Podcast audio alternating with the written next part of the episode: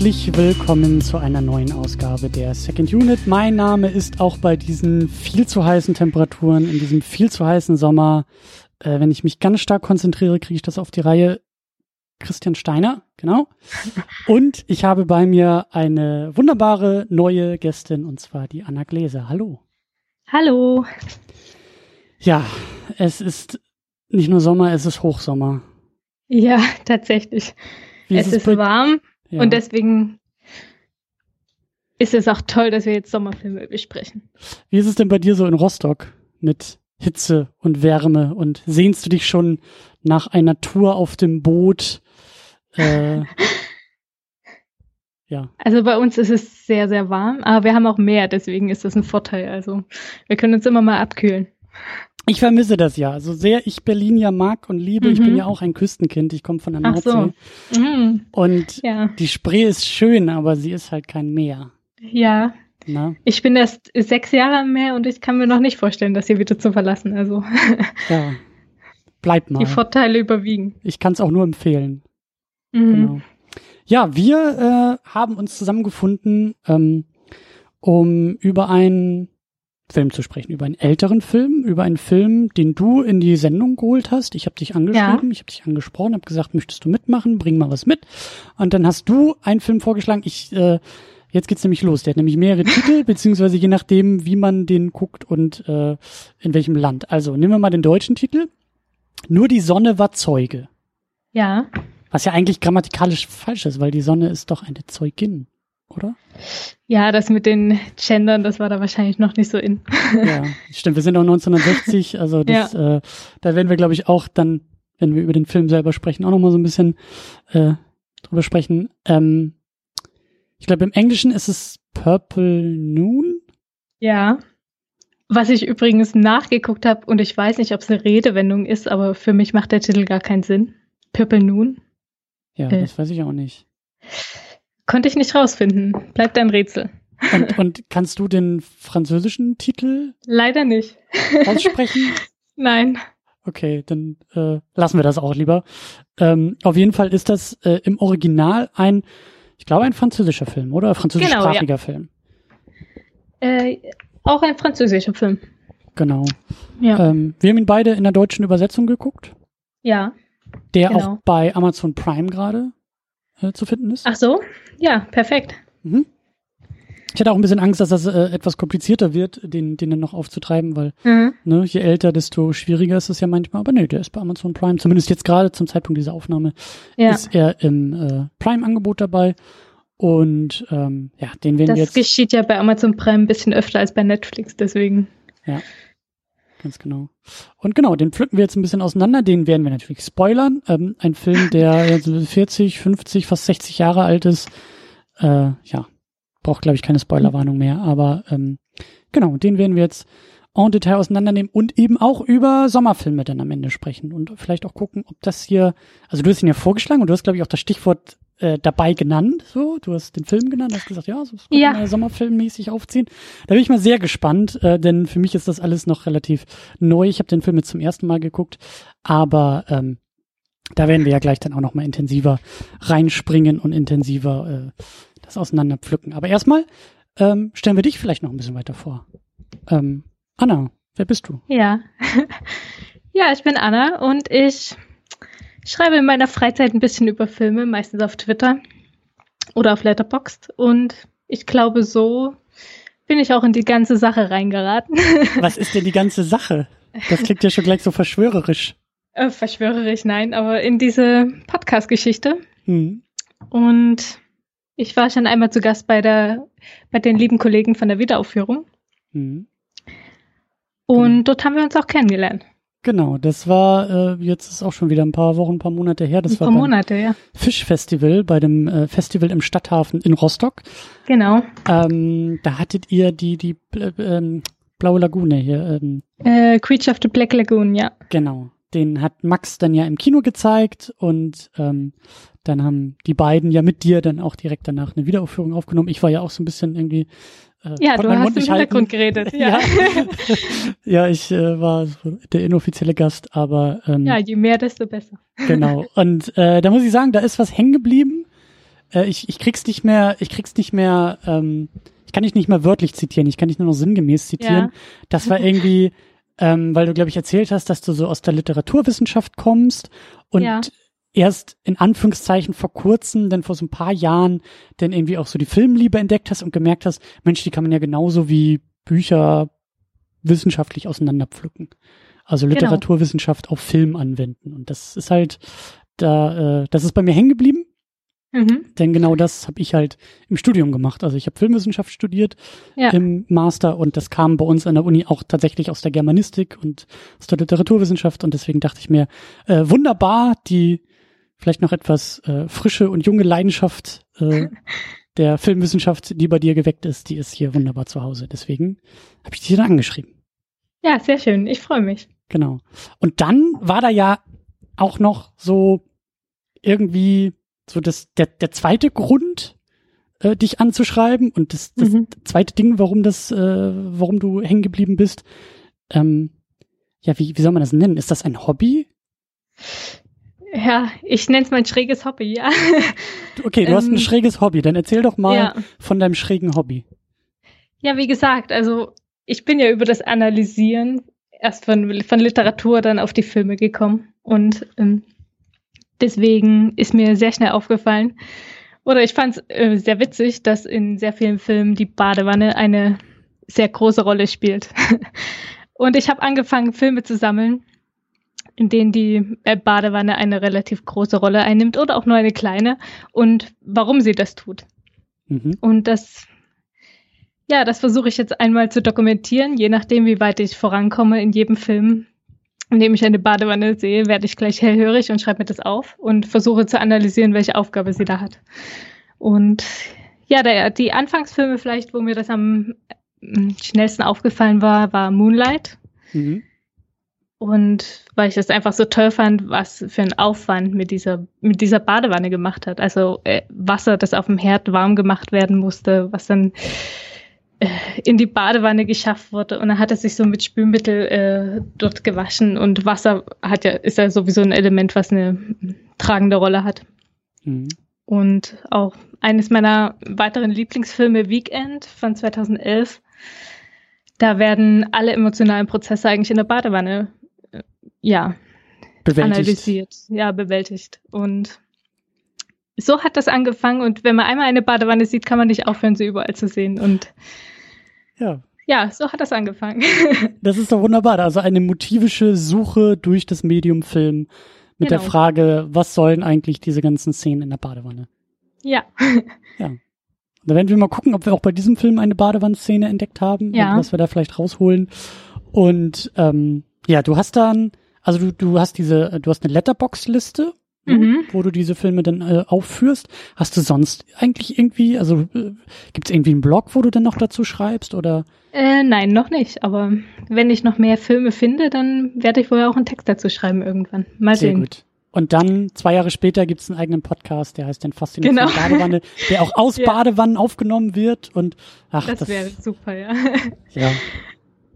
Genau so muss es sein. Aber äh, ja, Genau. fangen wir, fangen, fangen wir erstmal klein an. Fangen wir erstmal bei diesem Podcast an und bei diesem Film und bei diesem Gespräch. Aber die Pläne sind groß und ähm, ja, schönes Thema. Ja, nur kein Druck, nur kein Druck. Und äh, genau, wir werden am Ende auch nochmal über diese ganze Badewannenfaszination sprechen und vielleicht auch den einen oder anderen Film nochmal rausgreifen, aber äh, genau.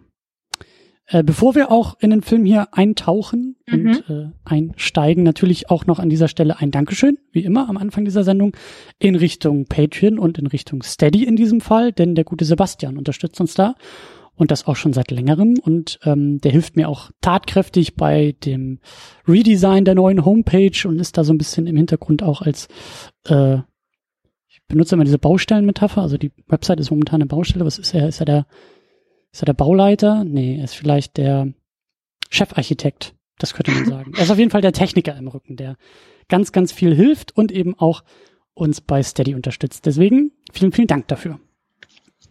So. Und dann nähern wir uns auch diesem Film. Ähm, Nur die Sonne war Zeuge. Du hast ihn, wie gesagt, äh, vorgeschlagen. Ja. Ähm, erzähl doch mal ein bisschen, warum. Also wie hast du diesen Film vielleicht das erste Mal entdeckt? Was ist hängen geblieben? Warum kamst du genau mit diesem Film dann wieder auf mich zu? Ja, wie gesagt, einerseits passte, wir haben 30 Grad, wir haben August, also Sommer. Und da zu den Sommerfilmen fällt der mir eigentlich mit am meisten ein. Er spielt in Italien und einerseits deswegen, dann habe ich ihn auch schon mehrmals gesehen. Das erste Mal gar nicht so bewusst, sondern erst beim zweiten Mal bewusst, wo ich dann ja sehr viele Motive dann erst erkannt habe und den erst so richtig wahrgenommen habe in meine ja in meine Liste. Manchmal schaut mir ja Filme und man vergisst sie wieder. Hm. Aber dieser, der ist mir dann beim zweiten Mal richtig hängen geblieben. Weißt du, wann das zweite Mal war? Das erste, zweite Mal? Ja, vor weniger als zwei Jahren. Also mhm. ich denke vor einem Jahr ungefähr. Da habe ich den das zweite Mal gesehen. Vielleicht, ja, weiß ich nicht, geht man da mit einer anderen Haltung ran. Ähm, Gerade weil ich dann insgesamt mehr Filme gesehen habe. Mhm. Dann kann man den besser einordnen. Mhm. Und deswegen ist er mir wahrscheinlich besser hängen geblieben. Ja. Würdest Und du sagen, das ist ein Lieblingsfilm? Oder geht das zu weit? Ich tue mich sehr schwer mit, mit der Kategorie Lieblingsfilm. Okay. Aber mein Lieblings, einer meiner Lieblingssommerfilme wahrscheinlich, ja. Sehr gut. Äh, ich, ich hatte dich unterbrochen, du wolltest eigentlich noch weiter Ja, erzählen. ich habe auch das äh, Buch dazu gelesen, äh, was als Vorlage dient. Mhm. Und genau, vielleicht, vielleicht können wir das ganz kurz noch thematisieren. Mhm, gerne. Also das ist äh, von Patricia Highsmith 1955 äh, geschrieben worden. Ihr verdanken wir übrigens sehr viele äh, Bücher, die dann verfilmt wurden. Auch Carol zum Beispiel. Mhm. Oder äh, der eine Hitchcock-Film, na, Strangers and the Twain, glaube ich. Ja, ist mhm. auch von ihr. Und das war der erste ihrer Ripley-Romane und es folgten dann noch fünf andere. Also ist sie an dieser Figur des Tom Ripleys äh, sehr stark hängen geblieben. Oh, spannend. Das wusste ich gar nicht, ja. dass es da noch mehrere Geschichten gibt. Ja, ja. hm. Genau. Und ähm, genau, auf, auf Tom Ripley und die Geschichte werden wir gleich auch noch zu sprechen kommen. Mhm. Ähm, es gibt ja auch noch also es gibt ja nicht nur das Buch und den Film, es gibt ja auch noch ein Remake oder, oder eine Neuadaption, genau. ich glaube aus dem Jahr 99 und das, den Titel kennt vielleicht auch, auch mehr als nur die Sonne war Zeuge, nämlich der talentierte Mr. Ripley. Genau, das war eine Verfilmung, äh, die sich angeschlossen hat mit äh, einem sehr jungen Jude Law, Gwyneth Paltrow und Matt Damon. Also ich glaube, bis dahin waren die mh, hm, gar nicht so bekannt. Mhm. Also ich glaube, alle in ihren Zwanzigern. Und die übernehmen dort die Hauptrollen. Und ich habe in den letzten Tagen den nochmal gerewatcht und ah, das ist wirklich, das ist wie eine Postkarte, dieser Film. Alles ist wunderschön und die sind sehr jung und sehr golden und alles strahlt. Also auch so ein bisschen dieser Hollywood-Kitsch, der dann noch mit reinkommt? Oder ja. Wie würdest du das beschreiben? Hm, es ist ein bisschen überzogener als die, äh, als die französische Fassung, das stimmt und ähm, ausgebauter. Also es wird Plots hinzugefügt, die weder im Buch sind noch in der äh, noch in der Verfilmung von 1960. Aber nein, es ist einfach sehr auf Ästhetik geachtet worden bei der Verfilmung. Mhm. Und ja, kann man sich angucken. Ich finde es nicht schlecht. Okay. Ich habe den noch nicht geguckt. Ich habe jetzt einmal ähm, diesen hier, nur die Sonne war Zeuge, geschaut. Und wenn du sagst, kann man auch mal gucken, dann äh, werde ich da auf jeden Fall auch noch mal reinschauen. Du hattest auch noch einen Podcast-Tipp, den wir auch noch loswerden wollen an dieser Stelle, ähm, nämlich äh, der Podcast The Canon, der mhm. eine Episode gemacht hat eben zu dem talentierten Mr. Ripley, also zu dieser 99er Fassung mit Matt Damon, Jude Law, Gwyneth Paltrow. Genau. Genau. Ähm, werde ich auch verlinken, kann man dann auch gerne noch nach unserer Besprechung oder vielleicht auch, wenn man dann nach unserer Besprechung den talentierten Mr. Ripley noch schaut, dann kann man da gleich weitermachen und dann geht das Podcast-Futter auch nicht aus. Genau. Ja, ist übrigens sehr differenziert auch. Also der eine Podcast-Host Host findet, es ist einer der besten Filme aller Zeiten und der andere äh, sieht das sehr skeptisch. Also das ist sehr interessant, denen zuzuhören, wie sie Spannend. dann diskutieren. Ja. Spannend. Ähm, genau, wir wollen natürlich auch, ähm, ja, jetzt über. Ich, ich, ich mag nicht immer diese Bezeichnung Original und Remake. Was, was, was haben wir denn? Wir haben den, ähm. mh, hm, den französischen Film. Ja. Einigen wir uns auf die Vokabel. Es ist der französische Film. Es ist der französische Film aus dem Jahr 1960, Nur die Sonne war Zeuge. Über den wollen wir sprechen. Und ich gehe mal davon aus, einfach weil der Film halt schon ein bisschen älter ist und wir auch gar nicht so viel aus dieser Epoche hier im Podcast äh, normalerweise haben. Vielleicht kennt den auch nicht jeder, den Film. Äh, vielleicht sollten wir noch ein bisschen auf die Sprünge helfen, was den Inhalt, was den Plot angeht. Ähm, mhm. Kannst du das äh, grob zusammenfassen, was da in diesen zwei sehr sommerlichen Stunden passiert?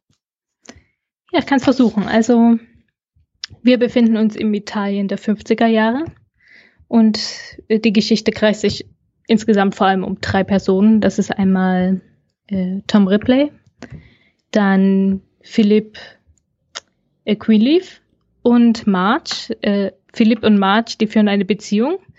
Und äh, Tom ist nach Italien gekommen, um äh, Philipp dazu zu überreden, im Auftrag seines Vaters wieder in die USA zu reisen. Ähm, Philipp, das ist der Sohn eines Boots, ja, wie nennt man das, Bootsverkäufers. Also er sagt, glaube ich, auch, ähm, dass sein Vater es mag, die Boote zu bauen und er mag es lieber auf den Booten hm. zu segeln. Ich, ich wollte gerade sagen, so der, der Philipp, der Greenleaf, ist eher so ein Lebemann. Ja, das ist sehr nett ausgedrückt. Oder? Also der ja. das Geld von zu Hause sehr, genau. sehr gerne in Italien ausgibt. Genau, und er hat wirklich keine Geldprobleme, er ist von höherem Stand und Tom Ripley ist eher so, ja, von niedrigem Stand und hat sich dann bereit erklärt, ihn zurückzuholen, weil ihm eine Belohnung in Aussicht steht. Und zwar 5000 Dollar, die er von dem Vater bekommen soll. Und genau. so kommt er dann nach Italien und er vergisst darüber hinaus seinen Auftrag ein bisschen. und gibt, gibt sich dem, dem schönen Leben dahin. Ja. Und ja, er, er tut sich sozusagen mit Philipp zusammen und sie verprassen dann gemeinsam das Geld des Vaters. Ich glaube, das sagt äh, der der Tom, der Ripley auch am Anfang. Genau. Ähm, in einer der, der ersten Dialoge, in einem der ersten Sätze, da wird er irgendwie angesprochen oder irgendwie geht's auch um das Thema Geld. Und dann sagt er halt, ähm, also Ripley sagt und zeigt auf den Greenleaf, er sagt, er hat sein Geld oder er hat sein Geld und ich habe das Geld der anderen. Genau. So, das bezeichnet ja. äh, vielleicht auch diese, diese Beziehung der beiden ganz gut, ne? So der eine, genau. der das familiäre Geld ausgibt und der andere, der sozusagen sich daran hängt und so ein bisschen, ja, mitgenießt vielleicht. Genau. Also der befindet sich da in der Position, dass er da von den anderen ausgehalten wird. Genau. Ja. Und da haben wir noch, Marge. Die ist die Freundin die im Deutschen aber, glaube ich, irgendwie ganz komisch übersetzt wurde. Also der Name wurde ja, auch irgendwie eingedeutscht. Margit, ne? glaube ich, oder sowas. Ich glaube auch. Also da merkt man so, ja, in den 60ern ja, hat man noch ja. alles synchronisiert. Hat mir auch nicht gefallen, deswegen werde ich sie weiter March nennen. Ja, nee, macht das auch, aber falls vielleicht doch jemand irgendwie den Film ja. geschaut hat und sich wundert so, hä, bei, haben sie bei Amazon jetzt irgendwie Margit draus gemacht? Und nee, das ist die deutsche Fassung. Ja, genau. Und ja, wollen wir das äh, schon ganz auflösen, die Handlung, oder? Ja, also da, da brauchen wir keinen großen Hehl drum machen, würde ich sagen. Spoilerwarnung haben wir gesetzt. Okay, jetzt nochmal. Genau. Ähm, ja, es läuft darauf hinaus, dass am Ende Tom Philipp umbringt, um an sein Vermögen zu kommen und auch äh, um ihn zu ersetzen in der Beziehung zu Marge. Und dazu wendet er verschiedene Täuschungsmanöver an, die bis zum Ende dann äh, gezeigt werden, welche das sind. Also er fälscht zum Beispiel seinen Ausweis, er verschafft sich Zugang zu der Bank, also mhm. seinem Vermögen. Äh, er fälscht seine Unterschrift und ja, führt die Polizei und Marge an der Nase herum. Und ja, das ist eigentlich die Haupthandlung. Es spielt auch noch eine Rolle äh, der Freund von von Philipp, das ist Freddy, der auch aus einer gehobeneren äh, Stellung kommt und genauso egozentrisch ist. und das ist eigentlich der Einzige, der da, dem Tom sehr, sehr skeptisch gegenübersteht. Mhm. Und am Ende auch äh, dieses Rätsel löst, dass er ihn, äh, dass er Philipp umgebracht hat. Ich stolper über den Namen Philipp übrigens jedes Mal, weil er weder im Buch noch in der anderen Verfilmung Philipp heißt. Da ist der Dicky. Deswegen kann es sein, dass ich auch ihn auch immer mal Dicky nenne. Aber hier haben sie das geändert in Philipp. Ja, guck an. Ja, und ich wollte auch schon Andeutungen machen auf die, auf die Titel der Filme, so, weil mhm. sich das ja auch auf unterschiedliche Art und Weise ähm, auf diese, auf diese Handlung äh, äh, beziehen lässt. Also wir haben nur die Sonne mhm. war Zeuge, also da geht's halt um den Mord, den Tom Ripley an Philippe Dicky Greenleaf ausübt, weil die beiden ja ganz allein auf hoher See, oder nicht auf hoher See, aber sie haben mit einem Boot irgendwie In der rausgefahren. Bucht zumindest, ja. Genau, und da halt so, so ganz dramatisch, ne, nur die Sonne war Zeuge dieses Mordfalls. Ja. Und dann haben wir halt im, im Buch und eben in dieser späteren Verfilmung die Betonung, dass es halt der talentierte Mr. Ripley ist. Also, dass Tom Ripley ja. halt nicht nur Mörder ist, sondern eben auch, wie du gesagt hast, in der Lage ist, dann auch die Identität von äh, Greenleaf anzunehmen und eben viele und lange Zeit alle davon zu überzeugen, dass Greenleaf nicht nur lebt, sondern er selber dieser Greenleaf ist, der halt Vor allem auch über lange Zeit, also. Genau. Da liegt ja ähm, schon ziemlich viel Zeit dazwischen, zwischen dem ersten Mord über den zweiten Mord hinaus bis dann zum Ende der jeweiligen Fassungen, also. Ja. Aber. Deswegen. Passt das talentiert da schon ganz gut. Ja, und, und, und auch äh, interessant und spannend. Du hast auch schon ein paar Sachen erwähnt, so wie äh, der Film da auch ähm, ja, Wert drauf legt und uns zeigt, wie das dann alles funktioniert. Und mhm. ähm, das ist schon, das ist schon clever gemacht und äh, spannend auf jeden Fall äh, inszeniert. Und da wollen wir gleich auch noch ein bisschen drüber sprechen. Ich will auch über die Figuren sprechen, mhm. über ein paar Momente, über die Inszenierung. Aber bevor wir das tun, noch ein paar weitere Worte zum, zum Cast auch und zur, zur Besetzung. Also wir haben erstmal äh, René Clement als mhm. äh, Drehbuchautor und auch als Regisseur, der, wie du erwähnt hast, ja, das, äh, den Roman von äh, heißt ja Patricia, Patricia Highsmith. Genau. Ja. Also er hat ihre Romanvorlage genommen und hat dann eben das Drehbuch drumherum geschrieben und den Film auch inszeniert. Und dann haben wir eben die drei wichtigsten Besetzungen. Wir haben äh, äh, jetzt geht's wieder los. Ich, Alain Delon. Ist es Französisch? Ist es Englisch? Äh, es ist zu warm, um das auseinanderzuhalten. Für mich auf jeden Fall genau den erwähnten Delon als Tom Ripley. Und äh, dann haben wir Maurice Ronet als Philippe Greenleaf und Marie Laforêt als Marge Duval oder eben Margit oder wie auch Genau. Ähm, alle drei finde ich super gut besetzt. Ja. Ähm, alle haben so ihre eigenen Rollen irgendwie auch zu spielen, klar, aber der, der Alain Delon als Tom Ripley, der, der hat was, oder? Also ich, vielleicht ging es nur mir so, aber der hat so ja, Blicke ich, drauf, der hat auch irgendwie so ein bisschen gut, ja. so das war ja auch Playboy. Seine erste größere Rolle. Ja. Nach dem, nach der Rolle kam eigentlich sein Durchbruch. Und ganz witzig ist auch, ich glaube, gleich in der ersten Szene sieht man auch Romy Schneider. Hast du sie gesehen? Äh, sie kommt da an mit äh, Freddy. Ja. Sie ist, und sie war zu diesem Zeitpunkt, glaube ich, mit DeLong zusammen. Und deswegen kam sie an diese ah, Nebenrolle. Aber sie hat, glaube ich, hat sie was gesagt in dem äh, Moment? Äh, ja, höchstens Hallo oder so. Okay, also okay. nichts, ist wirklich nur sehr kurz. Vielleicht ja, 20 Sekunden. Okay. Ja. Ja, aber auf jeden Fall ähm, passt das ganz gut. Also dieser, dieser Typ, den dieser Ripley irgendwie darstellen soll, finde ich, verkörpert er auch erstmal so. Ja. Fast schon unabhängig vom Schauspiel, einfach nur so die Erscheinung, so dieses, ja, irgendwie sehr jung und gewieft und. Genau, also dieses Gewiefte habe ich da auch manchmal gesehen, in so, in so ja. Blicken. Das kann er gut verstecken, aber dann gab es auch so Momente, wo das irgendwie so rauskommt.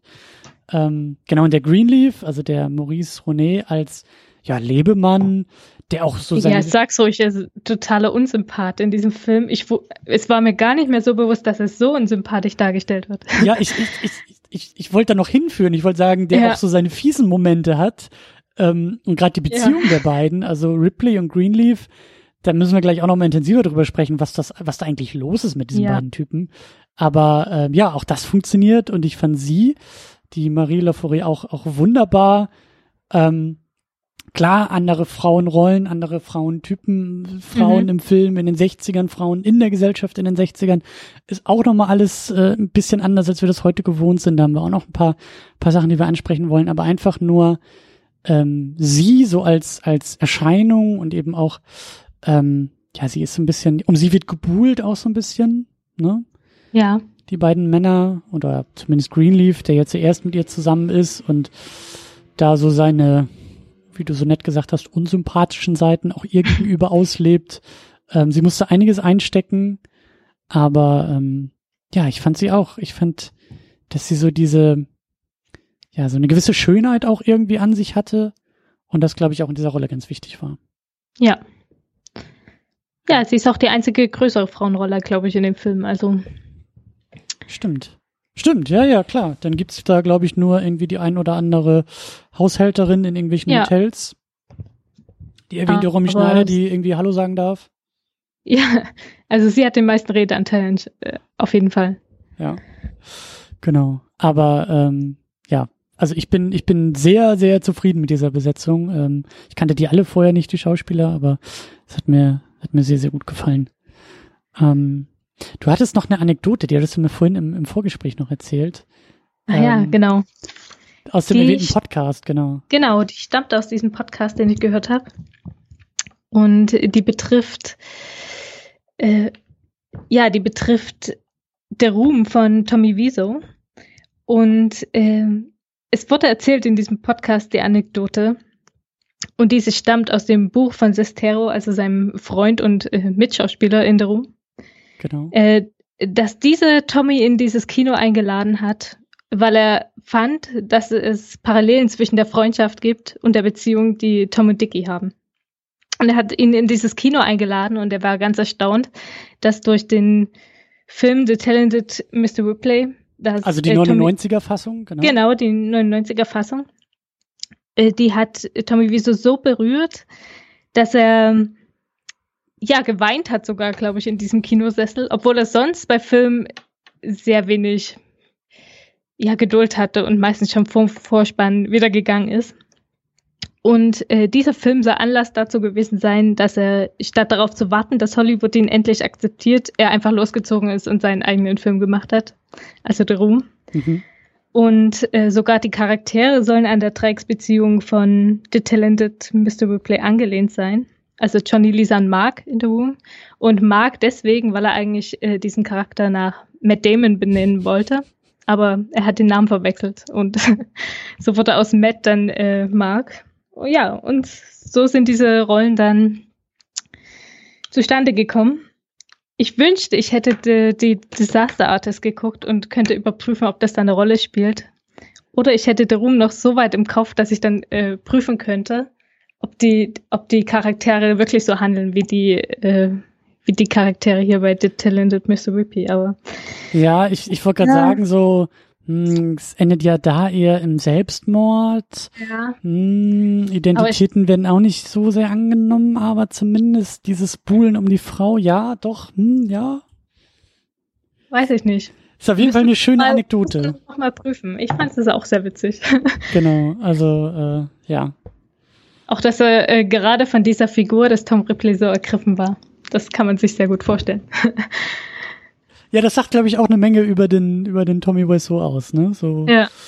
ja, der soll ja auch irgendwelche Gaunerstrukturen im Rücken gehabt haben, weil keiner Ja. weiß, woher er die Millionen für den Film hat und, naja, auf Naja, jeden Fall. Gossip, Gossip, Gossip. Ja, genau, genau, genau. Das äh, können wir ja alles nicht bestätigen oder widerlegen, aber ja. Spannend. Also wer großer Fan von The Room ist, sollte der talentierte Mr. Ripley schauen. Und um dann eben das alles vollständig zu machen, auf jeden Fall auch noch diesen Film hier, den wir besprechen. Genau. Und das Buch auch noch lesen, dann ist das alles gut. Großprojekt. genau. Ja, dann lass uns doch ein bisschen, ein bisschen weiter über, die, über diese Genau. Figuren sprechen. Wir haben da schon ein bisschen angefangen. Ähm, das ist ja sowieso auch immer ganz sinnvoll. Das kennst du ja wahrscheinlich auch aus der Literaturwissenschaft. Mhm. dass man da erstmal versucht, die Charaktere, die, die Protagonisten, die Personen so ein bisschen zu beschreiben und ähm, ja, herauszuarbeiten vielleicht auch. Ähm, ja, vielleicht fangen, fangen wir, an? ja, ich überlege gerade, vielleicht fangen wir mit Ripley so ein bisschen an. Also der, ne, der Ja. talentierte Mr. Ripley, der Tom Ripley, der eben ja am Anfang, wie du ja auch gesagt hast, so diesen Auftrag bekommt, was dieser Film, also korrigiere mich da gerne, aber ähm, Ja, der sehr Film, kurz fast. Ja, und der, der, der steigt ja auch sehr, äh, also das geht ja in Medias Res los. Wir sind ja schon in Italien, die beiden sitzen ja schon irgendwie am Tisch Und ich glaube, dann im Dialog erfahren wir erst so diese ganze Vorgeschichte, oder? Genau, und auch nicht vollständig. Also wirklich nur in ein, zwei Sätzen wird dann gesagt, äh, dass er eigentlich den Auftrag von seinem Vater hat, in dem Moment, in dem sie ihn, glaube ich, per Brief nochmal betrügen und ihm äh, vorgaukeln, dass äh, na, Philipp wieder nach in die USA kommt. Und in diesem Gespräch wird diese gesamte Vorgeschichte eingebaut. Und das ist sehr interessant, weil äh, der Vorgeschichte, die widmet Patricia Highsmith schon ziemlich viel. Und das, auch in der anderen Verfilmung genau. wird das ähm, tatsächlich ausgebaut. Also das sehen wir auch, äh, da fängt das in den USA an und man sieht die Reise und, und wie sich vor allem die zwei Charaktere annähern, weil es wird ja ähm, dargestellt, dass sie Schulfreunde sind, aber tatsächlich kennen sie sich überhaupt nicht. Also das ist schon der erste Betrug. Äh, Tom nimmt diese Rolle des alten Schulfreunds nur an, um, dies, äh, um seine Aufgabe zu erfüllen. Und er erschleicht sich so äh, die Gunst von, von Philipp. Das war in dem Film ja auch denn so, so mittendrin genau. auf einmal irgendwie so ein Thema. Das habe ich auch nicht so ganz verstanden. Also die beiden, also einfach nur über dieses Szenario so für mich im, im Kopf durchgehen. Ja. Also wir haben den Philipp, der sitzt da in Italien, Mhm. Kommt eigentlich aus San Francisco und sein Vater sagt, so, ich schicke da jetzt mal jemanden hin, der dafür sorgt, dass mein Sohn endlich zurückkommt. So. Genau. Und, und dann, das hängt damit zusammen, dass äh, der Vater vom Hören sagen gehört hat, dass äh, Tom ein Freund von ihm sein soll, aber das war gar nicht der Fall. Aber aus Geldnot heraus entschließt er sich, den Auftrag trotzdem anzunehmen. Und er fängt eigentlich in den USA schon an, ah. ja, ähm, Philipp zu studieren. Und zwar mag er Chess, also hört er sich alle Chessplatten an und schafft sich somit Wissen rauf, um äh, in Kontakt treten zu können. Also ist der Tom Ripley schon in San Francisco der Betrüger, ja. der, der genau. zu dem Vater sagt, ich kenne deinen Sohn, weil wir sind ja Schulfreunde, deswegen ja. kannst du mich mal schön da nach Italien schicken, weil ich kenne deinen Jungen und ich hole ihn dir zurück. Und dann muss er da ja in Italien irgendwie aufschlagen, vor dem Philipp ja. stehen und also Philipp ist ja klar, ich kenne den Typen gar nicht. Und dann basteln die sich wahrscheinlich, wahrscheinlich beide so diese Geschichte zurecht, dass die sagen, ja, wir hauen jetzt beide den Vater mal so richtig schön übers Korn. Oder, genau. oder wie ist das? Okay. Also am Anfang ist Philipp auch sehr ablehnend gegenüber Tom, weil er ihn eben nicht kennt. Aber dadurch, dass er ihn so gut studiert hat und seine Interessen kennt, freunden die sich dann auch an.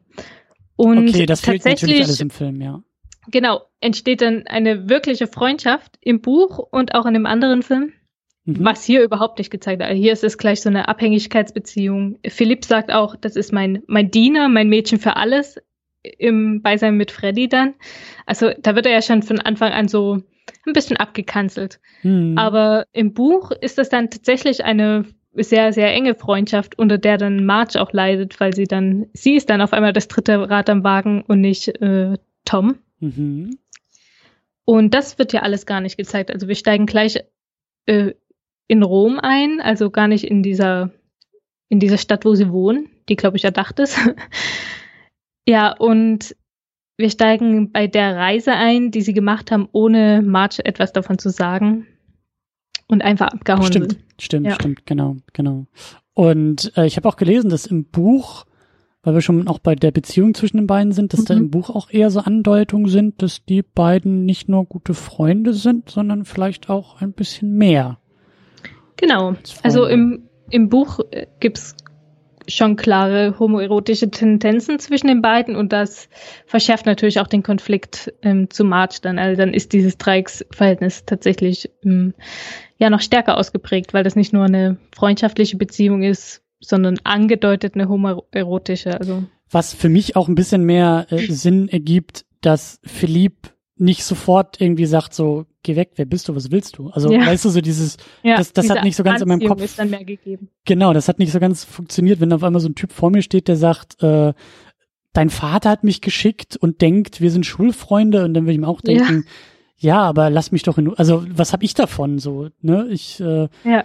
das, aber wenn, wenn da so eine gewisse Zuneigung und wenn da irgendwie auch mhm. so eine gewisse, ja, wie du sagst, Anziehung zwischen den beiden Männern ist, dann verstehe ich das auch ein bisschen mehr. Und dann macht es natürlich auch äh, Sinn, dass die dann sich einfach eine sehr, sehr gute Zeit auch da in Rom und Italien machen und ja, Geld verprassen, in den Tag hineinleben, zeigt, zeigt der Film dann ja auch eben schon sehr gut, dadurch, dass er eben so reinspringt, dass die mhm. da einfach dann im Café sitzen und ähm, dann irgendwie abends noch um die Häuser ziehen und irgend, irgendwelche kleinen Trickschen anwenden, sich da irgendwie, glaube ich, von dem Blinden den, den Stock ja. ja. nicht ergaunern, aber zumindest irgendwie abkaufen und da zeigt sich auch schon so, da wird schon über Geld geredet und der eine hat's und der andere hat's nicht und dann ähm, ist ja, es zeigt auch das, das Unmoralische, was das Geld hat. Also diesen Blinden, diesen, diesen Stock abzunehmen. Also auch klar war er gekauft, aber äh, ja, diese, diese Freiheit, die das Geld erkauft, eigentlich, dem, mhm. Dem Philipp. Aber auch vielleicht, weil du sagst ja, das Unmoralische ja auch, ähm, also sie kaufen einem Blinden den, den, den Stock ab und ähm, weil der, der Philipp auch sagt, also der Blinde kommt und bettelt um Geld. Und der Philipp äh, sieht dann diesen Stock und sagt, Mensch, du hast aber einen richtig tollen und richtig schönen Gehstock. Mhm. Ähm, was willst du denn dafür haben? Also der kommt halt gleich so auf dieser materiellen Ebene. Der sieht, ja. wie du sagst, gar nicht den, den Wert in dem Gegenstand, also den, den nützlichen Wert, sondern der sieht irgendwie nur den, den, den Geldwert, den kapitalistischen ja. Wert. Und dann ist es natürlich klar, wenn alles irgendwie nur ähm, äh, ja mit Geld aufzuwiegen ist, dann ist es ja alles nur eine Frage von Verhandlung. Und dann bietet er so, so lange so viel und ich glaube, der Blinde, also so wirklich überzeugt ist er ja auch nicht. Sie reißen ihm das Ding ja. eher aus der Hand und stecken ihm ein paar ja. Scheine in die andere und äh, dann ist er überzeugt, weil Philipp auch sagt so, naja, von dem Geld, was ich dir biete, kannst du dir fünf neue Stöcke kaufen. Aber so, das ist so das Denken auch dahinter. Also alles genau. hat, also alles hat einen Geldwert und alles kann man mit Geld wieder gut machen und ähm, und daneben steht Tom, der über die Summen eigentlich nur lachen kann, weil er sagt, so viel Geld äh, habe ich gar nicht, könnte ich gar nicht, besitze genau. ich gar nicht. So. Ja, aber in dem Moment hat er sich ja schon an Philipp angepasst. Also ja. Dadurch, dass er in seinen Verhältnissen mitlebt, ist er auch zu so jemandem geworden, der das Geld hat. Zwar ist es nicht sein, sondern das Geld der anderen, was er gesagt hat, aber in dem Moment hat er es noch. Mhm. Und er zieht damit aber hier zeigt sich ja auch schon gerade mit diesem Gehstock die Spaltung schon zwischen den beiden. Also gerade Tom, sie spielen ja das Spielchen, dass sie dann selber blind spielen. Mhm. Und Tom hat den Block, äh, den Stock. und er wird dann einfach von Philipp über die Straße geschickt vor das, vor das fahrende Auto. Und Stimmt. So was dann gerade noch so halten kann. Und ja, da zeigt sich schon wieder ihre Beziehung. Also das ja. wurde in Kauf genommen, dass er sich tatsächlich ernsthaft verletzt für diesen Gag, dass er da vors Auto läuft. Ich wollte gerade fragen, wie würdest du dieses, wie würdest du dieses Verhalten denn beschreiben? So, das, das, wie der, der Philipp geht anders mit Tom um. Ja, er, er äußert das ja auch ganz frei. Also er sagt, ich bezahle, ähm, du bist mein, mein Diener, mein Mädchen für alles. Er ist ja auch, äh, Tom ist für die Unterhaltung zuständig. Mhm. Also wie, wie, wie ein Haustier eigentlich. Zur Zerstreuung. Mhm. Und äh, das ist natürlich auch etwas, was sich Philipp von seinem Geld gekauft hat. Quasi. Er hält ihn aus und dafür muss Tom ihm äh, ja, sein Leben zerstreuen. Und er sagt ja auch, das Schlimmste, was mir passiert ist, dass mir langweilig ist. Und es hat sowas von Amüsieräffchen so ein bisschen, ne? Genau, so, Tanz ja. für mich, Clown, Tanz ja. für mich, so. Ja. Ähm, Genau, und diese Szene geht dann ja auch noch weiter, dass, wie du sagst, beide äh, mit diesem Gehstock so ein bisschen äh, rum, rumhantieren und als Philipp äh, sich den Stock schnappt und blind spielt, bandelt er da gleich mit einer Frau an mhm. und die auf einmal dann zu dritt äh, sind sie unterwegs und der Alkohol fließt und sie sind dann auch äh, sehr ja gut drauf und äh, ja. äh, fahren dann glaube ich irgendwie auch zusammen was ist das so, Kutsche oder Wagen oder sowas? Ja, ich glaube in der Kutsche durch die Stadt. Und da zeigt sich dann, also diese ganze Charakterisierung, da sind jetzt, weiß ich nicht, sind das die ersten zehn Minuten oder so, die wir jetzt erst beschrieben haben? Ja, also das geht sehr genau. flott und sehr gut voran mit den, mit den beiden Männern. Ähm, auf jeden Fall sitzen sie dann zu dritt, ne? Also auf einmal die beiden mit, mit einer ja völlig fremden Frau im Grunde genommen. Genau. Ähm, mit der sie aber vorher unterwegs waren und halt so, so, so, äh, also die, die so ein bisschen ähm, dazugehört. Auf mhm. jeden Fall äh, fängt Philipp an, mit ihr irgendwie rumzuknutschen und äh, Tom knutscht auch noch irgendwie an ihr rum. Mhm. Ähm, was auch so diese, und wird, glaube ich, dann auch von, von Philipp wieder so weggedrängt, so nach dem Motto so, nee, nee, nee, das ist ja mein Mädchen. Genau. Stell dich mal hinten an, du, du äh, äh, ja, gemeiner Lump, du. Und dann gibt's halt den Moment, wo man irgendwie sieht, dass, ich glaube, ich glaube, es ist nur Tom, oder? Der ihr die Ohrringe klaut? Ach so, sind die geklaut? Ich dachte eher, dass sie in der, dass sie sie in der Kutsche verloren hat, aber.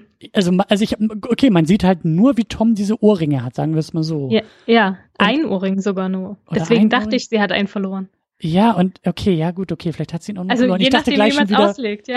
ich, ich, dachte gleich schon wieder, er hat ja da irgendwie, während er an ihr rumfummelte, einfach die Ohrringe abgenommen. Ähm, ja. Auf jeden Fall, ja, ja, gut, okay. Ja, auf jeden Fall kann man sagen, die Frau war da auch nur so lange, bis, bis sie langweilig wurde oder bis sie Philipp langweilig wurde und dann wurde sie einfach äh, stehen gelassen. Wurde sie aus der Kutsche geschmissen und sie sind ja. äh, einfach alleine weitergezogen. Mit diesem Ohrring, den sie verloren hat, den Tom schon mal vorsorglich eingesteckt hat, weil der wird dann später nochmal äh, eine Bedeutung erlangen. Genau. Ja. Aber ja, also man sieht in diesen ersten paar Minuten schon sehr gut, wie, wie die beiden Männer funktionieren, was sie so ausmacht, was sie haben, was sie nicht haben, vielleicht auch was sie wollen. Also Tom will natürlich diesen Lebensstil für sich. Der mhm. will nicht nur ausgehalten werden. Der will nicht nur mitlaufen. Der will, der will selber die Hauptrolle spielen in diesem, in diesem Leben, in diesem Lebensstil. Genau, also er verfolgt auch Ziele und die spricht da auch ähm, relativ offen an. also er spricht von seiner Hoffnung, dann in die besseren Kreise zu gehören obwohl er eigentlich arm und mittellos ist. Ähm, ja. Hm. Das zeigt sich schon in der ersten Szene, finde ich. Und dann sieht man, also sehr deutlich äh, macht es der Film dann, als die beiden dann ja wieder zurück irgendwie nach Hause kommen, zu der, zu der March dazu kommen. Mhm. Und äh, March und, und ähm, äh, Philipp, ähm, die sind so ein bisschen mit sich beschäftigt. Tom zischt ab ins was ist das, ins, ins äh, Umkleidezimmer und fängt an, sich wie Philipp zu kleiden. Ja. Ich glaube, aber erst nachdem er so creepy daneben mich dann, nachdem äh, die anderen zwei rumgemacht haben. Ja, das, äh, das, das hat so zwei Minuten gedauert und dann hat er, ah, ich bin hier wohl unerwünscht, so. Und dann ist er erst gegangen. Darüber müssen wir auch noch sprechen. Also was, was, wie creepy Tom Ripley in diesem Film gegenüber Frauen und Pärchen ist, äh, das, ja. äh, da, da, da müssen wir nochmal ein eigenes Kapitel aufschlagen. Genau, klar, hast du vollkommen recht. Ähm, das dürfen wir auch nicht vergessen. Aber ähm, genau. Und dann ist er in dem Ankleidezimmer und beginnt sich die Sachen zu nehmen von Philipp und sich so anzuziehen. Genau. Und äh, ja, und, und steht vor dem Spiegel und, und zitiert ihn da, also spielt ihn auch richtig nach. Mhm. Ne? Also er imitiert ihn auch von der Stimme her. Genau, man merkt schon, dass, ja, was merkt man da, dass er gerne, also das, das, das zeigt der Film da deutlich, dass er nicht nur irgendwie in diesem Stand ankommen möchte, nicht nur Teil der feinen Gesellschaft sein will, mhm. sondern das vielleicht auch über diesen Weg sein will. Ja, und dass er sich auch sehr stark mit Philipp identifiziert. Also ja. ähm, gerade durch den Spiegel, das Anziehen seiner Kleidung. Vielleicht ist das auch die einzige Szene, wo man auch in diesem Film äh, Homoerotik reindeuten könnte, weil er küsst den Spiegel. Ja, ja. Als, als Philipp. Also quasi küsst der Philipp. Aber naja. Wobei, ich habe da auch gerade ge dran gedacht, vielleicht ist das auch ähm, also es ist auf jeden Fall interessant, dass diese homoerotische Komponente in dem Film gar nicht so vorkommt, weil dadurch diese Szene jetzt auch nicht, die könnte man dann ja auch so lesen, als ob jemand mhm. den Geliebten einfach, also als, als ob das so ein Akt der Liebe wäre, so eine, so eine Art wahnsinnige Liebe, weißt du, so gleich ja. zu werden mit dem Geliebten.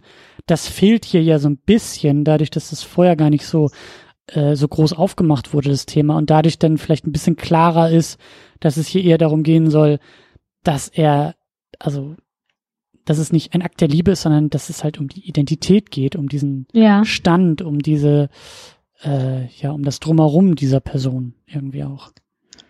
Ja, und vor allem gehört zu diesem Drumherum ja auch diese Beziehung zum March dazu. Und das könnte man da eben auch reinlesen, weil er ja. spricht ja auch meine geliebte March und ja. Also trägt er sich als Tom in diese Beziehung und ersetzt sozusagen Philipp. Jetzt, Schon in dieser Spiegelszene. Jetzt merke ich gerade, weil du ja von gerade eben von The Room und Tommy bei so, da sehe ich die Komponente beziehungsweise ja. die Parallele, weil äh, wie hieß er denn, der Junge, der stand doch auch immer creepy daneben, wenn die angefangen haben, äh, Ah. miteinander zu knutschen hier. Ähm, Danny, oder wie hieß er? Äh, Johnny? Nee, ist, äh, Johnny, es ist viel zu lang her, ich kann dir nicht helfen bei Okay. der Sache. Aber das, da, da mache ich mir mal eine mentale Notiz rein, weil äh, das äh, Typen creepy neben ähm, knutschenden Paaren stehen, das haben beide Filme gemeinsam. So, das, äh, das vielleicht noch als Randnotiz. Ähm, ja, genau, auf jeden Fall. Ja, also Ripley will äh, Philipp sein. Er will, er will diese Rolle einnehmen. Das deutet der Film dann natürlich schon mal sehr Mhm. gut an. Da spielt er schon mal ein bisschen mit. Ähm, was haben wir noch?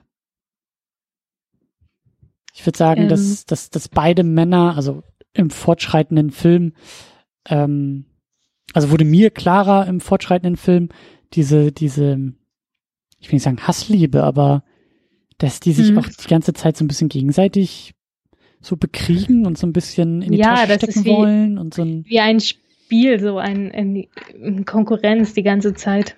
Und jeder versucht, die Oberhand zu behalten. ja, ne, also dass die Und, so einen Wettkampf irgendwie auch haben, so. ja. Und das ist so das Zweite, wo, wo ich ja so eine Homoerotik dann implizit zumindest äh, reindeuten könnte, Aha. äh, weil diese, diese, ja, dieses nicht voneinander loslassen können, immer dieses Provozieren, das könnte schon dafür äh, sprechen, dass da unterdrückte sexuelle Energien irgendwie eine Rolle spielen. Aber ja, ich weiß nicht, ob das zu weit gegriffen ist. Das Aber Das gute alte Sprichwort, äh, was sich neckt, das liebt sich. ja, sozusagen. Ja. Ja, also ich habe halt versucht zu gucken, weil dieses Buch war vorher da. Und, und da sind diese Tabus viel mehr gebrochen worden als in diesem Film. Also die, die Liebe zwischen den Männern als Genau, Tabu. Mhm. ja. Mhm. Und ich habe halt versucht zu sehen, ob das überhaupt eine Rolle hier gespielt hat. Ja. Und in der Spiegelszene und in diesem, in diesem Machtkampf, in dieser Spielerei die ganze Zeit gegeneinander, da könnte man das schon reindeuten. Mhm. Aber halt sehr implizit. Ja, da hilft, glaube ich, auch das Wissen um, um, um das Buch, ne? Ja. ähm, ja. Wobei ich hatte auch am Anfang schon so den Eindruck, als die beiden da im Café saßen und sich dann manchmal auch so Blicke zugeworfen Mhm. haben, so, da dachte ich auch, na, das, wer sind, also da kann ich, da wusste ich ja noch gar nicht, wo es hingeht und wer diese beiden Ja. Typen sind, so, da dachte ich auch, na, was, was, was, was ist das hier für ein Film? Worum geht's hier? Was, was, Ja, das um ist ja auch die? Szene, wo die, wo die Freundschaft noch auf dem Höhepunkt ist. Mhm. Äh, gleich am Anfang. Und sobald Freddy eigentlich eintrifft, kippt diese Sache. hm, Also gerade, dass er dann alleine losziehen muss und in Rom und, und Philipp bleibt derweile bei, bei Freddy und amüsiert sich. Also ab dem Zeitpunkt, da kippt diese Freundschaft ein bisschen. hm. Ja, ganz wichtig ist dann auch dieser, äh, also äh, diese, diese Bootsfahrt, ne? Also die, die drei, das Pärchen und Tom, äh, fahren mit einem Boot raus. Ja. Und äh, da zeigt sich dann ja auch schon wieder, also da, da, da schaukelt sich das noch weiter hoch zwischen den beiden Männern. Dieser, ja, dieser Kleinkrieg, den sie da führen. Das eskaliert langsam, ne? Ja, also das ist richtig Mobbing am Ende. Ja. Also, Also- naja gut, ganz am Ende ist es Mord, würde ich sagen. Aber, Ja. Ja, das kann man so sehen. Ähm, ja, also einerseits haben wir das Boot, das ist ein sehr enger Raum. Also erhitzt sich die Stimmung schon allein durch diese räumlichen Begebenheiten. Also egal, was man tut, überall liegt noch jemand anders rum und Ja. ist, ist sehr, sehr nah. Und so gewinnt das alles an Intensität, würde ich sagen. In diesem Boot, deswegen eignet sich das sehr gut, äh, um diese Beziehungen weiter darzustellen.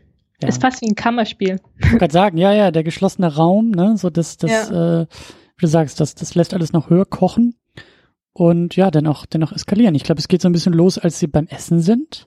Ja. Ich glaube, ähm, Philipp beschwert sich über Toms Essmanieren. War das nicht irgendwie so? Ja, du weißt nicht, wie man ein Messer hält und Fisch isst man nicht mit der Genau. Gabel und was bist du eigentlich für einer?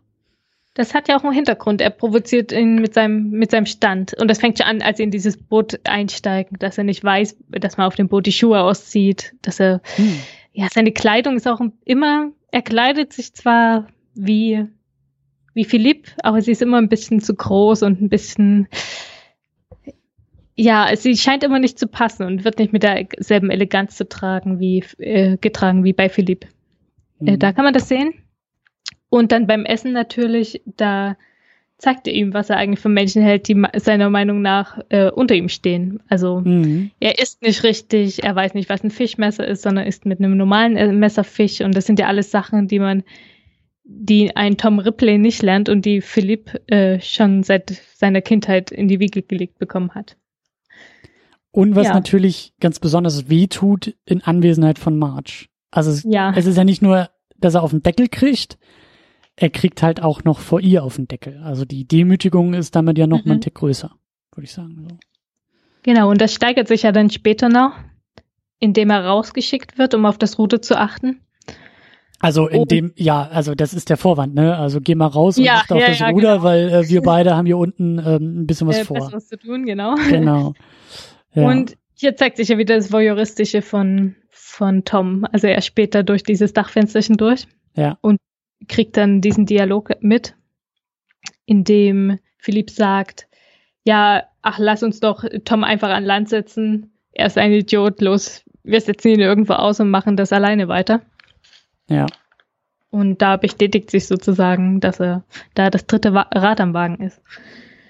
Ja, und dann oh. wird er, wird er, äh, also Tom wird ein bisschen wütend, wirft so das, das Ruder um, ja, wirft das Ruder um und äh, vermiest den beiden da unten einfach mal schön die das äh, Techtelmechtel, was sie da eigentlich führen wollen. So, und dann kommt äh, Philipp halt raus und ist halt wütend und oh, was ist hier los? Und auch das, das Beiboot, also das Rettungsboot ist da ja irgendwie schon fast äh, losgemacht. Und ja, äh, auch da ist Philipp wieder so ein bisschen fies und clever zugleich und sorgt einfach dafür, ja. dass Tom in diesem Beiboot hinter dem Boot hergezogen wird. Also er hm. setzt ihn da wirklich ins Exil und, und lässt ihn da einfach so ein paar Stunden oder wie lange auch immer das war, aber lang genug lässt er ihn in der knallenden Sonne auf diesem Boot äh, schwitzen und äh, brennen und ähm, ja, macht sich auch noch so ein bisschen darüber lustig und äh, ja, vor allem weil weil Tom betont hat, dass er wahnsinnige Angst vor diesem Wasser hat genau. und dass er auf keinen Fall da rein will. Genau. Und das wird einfach mal ignoriert von Philipp und er setzt ihn da in dieses Beiboot und merkt dann erst äh, mehrere Stunden später anscheinend, dass dieses Beiboot sich gelöst hat und das ja stimmt Tom, stimmt das genau löst sich auch noch. Ja ja. Ja dass Tom da auf diesem Meer irgendwo rum rumschippert in dieser Nussschale. Ja stimmt. Ja. Ja und dann drehen sie um und sammeln ihn noch schnell ein und dann genau. äh, ja und dann kommt die Retourkutsche dass äh, Tom dann die mhm. Ohrringe oder den Ohrring halt bei Philipp in die Tasche packt und äh, dafür sorgt, dass Marge das rausfindet und nicht besonders amused ist, dass da auf einmal fremde Ohrringe bei ihm auftauchen. Mhm. Und dann ist ja auch klar, dass der Philipp, ähm, naja, da vielleicht auch noch, äh, ja, nicht immer nur so ganz treu war, wie er das vielleicht hätte sein sollen. Genau, und dann entspinnt, entspinnt sich der Konflikt, was äh, zwischen Marge und Philipp. Und der ist ziemlich interessant, weil in diesem Konflikt wird eigentlich alles über die Beziehung gesagt, äh, was es da zu sagen gibt, weil davor war das so kaum ein Thema und auch nicht ausgesprochen zwischen den Zweien. Aber durch diesen Ohrring wird auf einmal all dies ausgesprochen. Und so sagt zum Beispiel äh, Margaret, äh, ja, was ich mache, das interessiert dich nicht äh, du mhm. liebst mich nicht, also ihre Angst, ihm nicht zu genügen und dass sie er sie überhaupt nicht liebt, vor allem äh, vor dem Hintergrund, dass sie sowieso schon vermutet, dass er Affären hat, nicht unberechtigterweise. Mhm. Und sie fühlt sich auch nicht ernst genommen als Person mit ihren Interessen. Also sie fühlt sich permanent übergangen und das zeigt sich auch darin, dass sie äh, dass sie dieses Manuskript, was sie schreibt, das will sie ihm vorlesen und das ja, das, äh, da hat er gar kein Interesse daran. Das ist auch sehr diplomatisch ausformuliert von dir. Ja. Er schmeißt es ja von Bord. Genau, er, er nimmt es einfach und schmeißt diese wochenlange Arbeit einfach ins Wasser. Ja. Ja, und so eskaliert eigentlich die Beziehung erstmal kurz zwischen Margaret und Philipp, was damit endet, dass Margaret dann auf einmal vom Bord geht. ja, die hat die Schnauze voll, ja. ähm, was ich auch sehr, sehr gut fand, weil das erste Mal, als wir sie dann gesehen haben und auch schon so ein bisschen Streit ausbricht und genau. hey, wo wart ihr beiden Männer denn? Und ihr wolltet doch eigentlich mit mir hier irgendwie auf eine Beerdigung oder sowas, glaube ich. Und da hat sich schon gezeigt, wie sie da so ein bisschen äh, hinten ansteht in den Prioritäten von Philipp und da war sie auch sauer. Und da löst sich der Konflikt dadurch, dass Philipp, je nachdem, wie man es jetzt formulieren will, über sie herfällt und mhm. einfach ähm, ja, sie regelrecht bedrängt, ja. Ja, also das, vielleicht sind das zeitgenössische ähm, Sehgewohnheiten oder vielleicht auch äh, aktuelle politische durch die MeToo-Debatte, die da vielleicht dann noch schneller die Alarmglocken läuten, aber ähm, ja, also das ist auf jeden Fall nicht, nicht cool, wie er da mit ihr umgeht. Und ich glaube ja. auch, dass das auch für die Zeit nicht unbedingt cool sein soll. Oder? Ja, wahrscheinlich nicht. Also, also dass zumindest dieses, dieses Machtgefälle und ähm, auch wenn sie sich dann schnell irgendwie wieder hingibt und oh ja, dreimal küssen und jetzt will ich aber auch so ungefähr. Mhm. Ähm, aber trotzdem, also das. Ja, es ist schon als Übergriff inszeniert, also. Ja, und das zeigt ja auch. Diese Zeit. Und das zeigt ja auch die Art der Konfliktlösung bei den beiden. Ne? Ja. Also selbst wenn das jetzt alles gar nicht so ähm, als Antagonismus irgendwie gedacht ist, aber es zeigt, die beiden streiten noch nicht mal vernünftig. Die können noch nicht ja. mal streiten, weil er das gar nicht mal zulässt. Er lässt sie ja nicht mal reden. Er, er hört sie ja nicht mehr dabei weil er sie gar nicht ernst nimmt. Und das eskaliert dann eben, wie gesagt, da auf dem Boot, indem es dann zum Streit kommt. Man kann nicht ausweichen. Und dann schmeißt er ihre Sachen da von Bord und dann hat sie die Schnauze auch so voll, dass sie sagt, nee, jetzt geht hier gar nichts mehr, ich will von Bord, lass mich in Ruhe, ich bin, ich bin hier erstmal durch mit der ganzen Nummer. Mhm. So. Und das passiert auch. Sie geht von Bord, also sie lassen sie an Land dann, dann, dann gehen. Und jetzt haben wir nur noch die beiden Männer an Bord. Genau.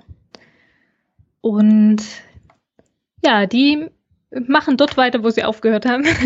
Und diese Kabelei und der Konflikt zwischen ihnen beiden, die, der wird noch weitergeführt, indem sie dann eine Wette äh, machen, die ich übrigens nicht so, bis jetzt noch nicht richtig verstanden habe, warum sie wetten. Hast du das äh, rausgehört? Also, nee, ich bin auch nicht so ganz, ähm, mir ist nicht so ganz klar, wie auf einmal, also ich, ich war ein bisschen überrascht, weil auf einmal redet Tom Ripley direkt von Mord also oder beide Männer reden ah, irgendwie ja, darüber, stimmt. dass auf einmal klar genau. ist, dass, dass Ripley ihn umbringen will und und und ja, Philipp sie machen das so als hypothetisches äh, Spiel sozusagen. Ja, du bist denn nur hinter meinem Geld her, warum ermordest du mich nicht? Und dann sagt äh, Tom einfach, ja, doch, habe ich vor. Ja. Also die spielen dieses ganze Szenario, was eigentlich dann erst kommt, wird alles schon im Dialog durchgespielt. Ja, und genau. Und auch diese Konflikte, die später auftreten, ja, was willst du machen? Wie willst du das in der Bank machen? Ja, das lernt sich schon, ich kann deine Unterricht, äh, Unterschrift fälschen. Und äh, das fand ich auch sehr interessant, dass da wirklich, also sehr viel schon durchgespielt wird, was dann auch tatsächlich am Ende passiert. Ja, genau. Der, der Philipp schmeißt ihm dann auch so, einen, so einen äh, Zettel und Stift hin. Also er äh, unterschreibt auf einem Blog und sagt, so, jetzt bist du dann, jetzt musst du ja meine Unterschrift, ja. musst du ja auch können. Und dann sagt Tom auch ganz suffisant, ja, das mache ich hier nicht irgendwie locker aus dem Handgelenk und das muss ich mir dann schon richtig aneignen. Und da merkt man schon, äh, dass, ne, so dieser Titel, dass der vielleicht auch ein bisschen talentierter ist in dieser Identitätsdiebstahlsnummer so. Und ähm, ja, auf jeden Fall, wie du sagst, da, da, da, da ähm, spricht der Film eigentlich alles einmal durch und an, was dann später auch kommt. Aber trotzdem, äh, ich fand's, ich fand's auch stark inszeniert, als dann, ja. ähm, als es dann zum Mord kommt. Also mhm. Ripley äh, ersticht Philipp und dann wird's auf einmal ganz stürmisch an Bord und er, er kämpft ja auch richtig und müht sich auch richtig ab, den Philipp so ein bisschen einzupacken in eine Plane und dann holt ja. er den Anker noch dazu und bindet das alles zusammen und schmeißt ihn dann, also schmeißt die Leiche dann von Bord und wird aber selber da noch mit von Bord geschmissen und muss dann wieder kurz zurückschwimmen und also ich hatte echt den Eindruck, dass das schon fast, also gerade so durch dieses, hast ja auch gesagt, mit der, mit der Badewanne und das Wasser, so dieses ja. reinigende, das, das, also ich will jetzt nicht zu weit gehen, aber das hatte schon fast ein bisschen was auch so von Wiedergeburt. Also wie er da ja. aus dem Wasser zurückkommt, an Bord geht und auch dann auf einmal so diesen Triumph irgendwie zelebriert in seinem Gesicht und weil er weiß, jetzt habe ich es geschafft. So jetzt ist ähm, jetzt ist der Mord vollbracht. Die Leiche ist verschwunden, die Leiche ist äh, ja ins, ins Meer geworfen. Jetzt, ähm, weil dann, dann stürmt er auch so nach unten unter Deck und schnappt sich da irgendwie auch so ein, weiß ich nicht, was, irgendwie ein Pfirsich oder sowas und beißt da mhm. auch so rein. Ja. Das hat so was Animalisches auf einmal, so ja. wirklich so wie, wie neu geboren. Ja, und vor allem, das nimmt wirklich auch im Film eine sehr lange Zeit äh, in Kauf. Ich glaube, das sind zehn Minuten, wo nur ähm, ja. dieser Mord gezeigt wird. Übrigens ganz toll angedeutet äh, mit diesem Shot auf dieses Messer, was er unter dem Bein hat. Ja. Wo er sagt, oh, oh, ja, es geht gleich los, so man, man weiß es schon. Und dann äh, wird zehn Minuten nur das, der Mord gezeigt und diese Anstrengungen, die er unternimmt, um, um den Körper verschwinden zu lassen.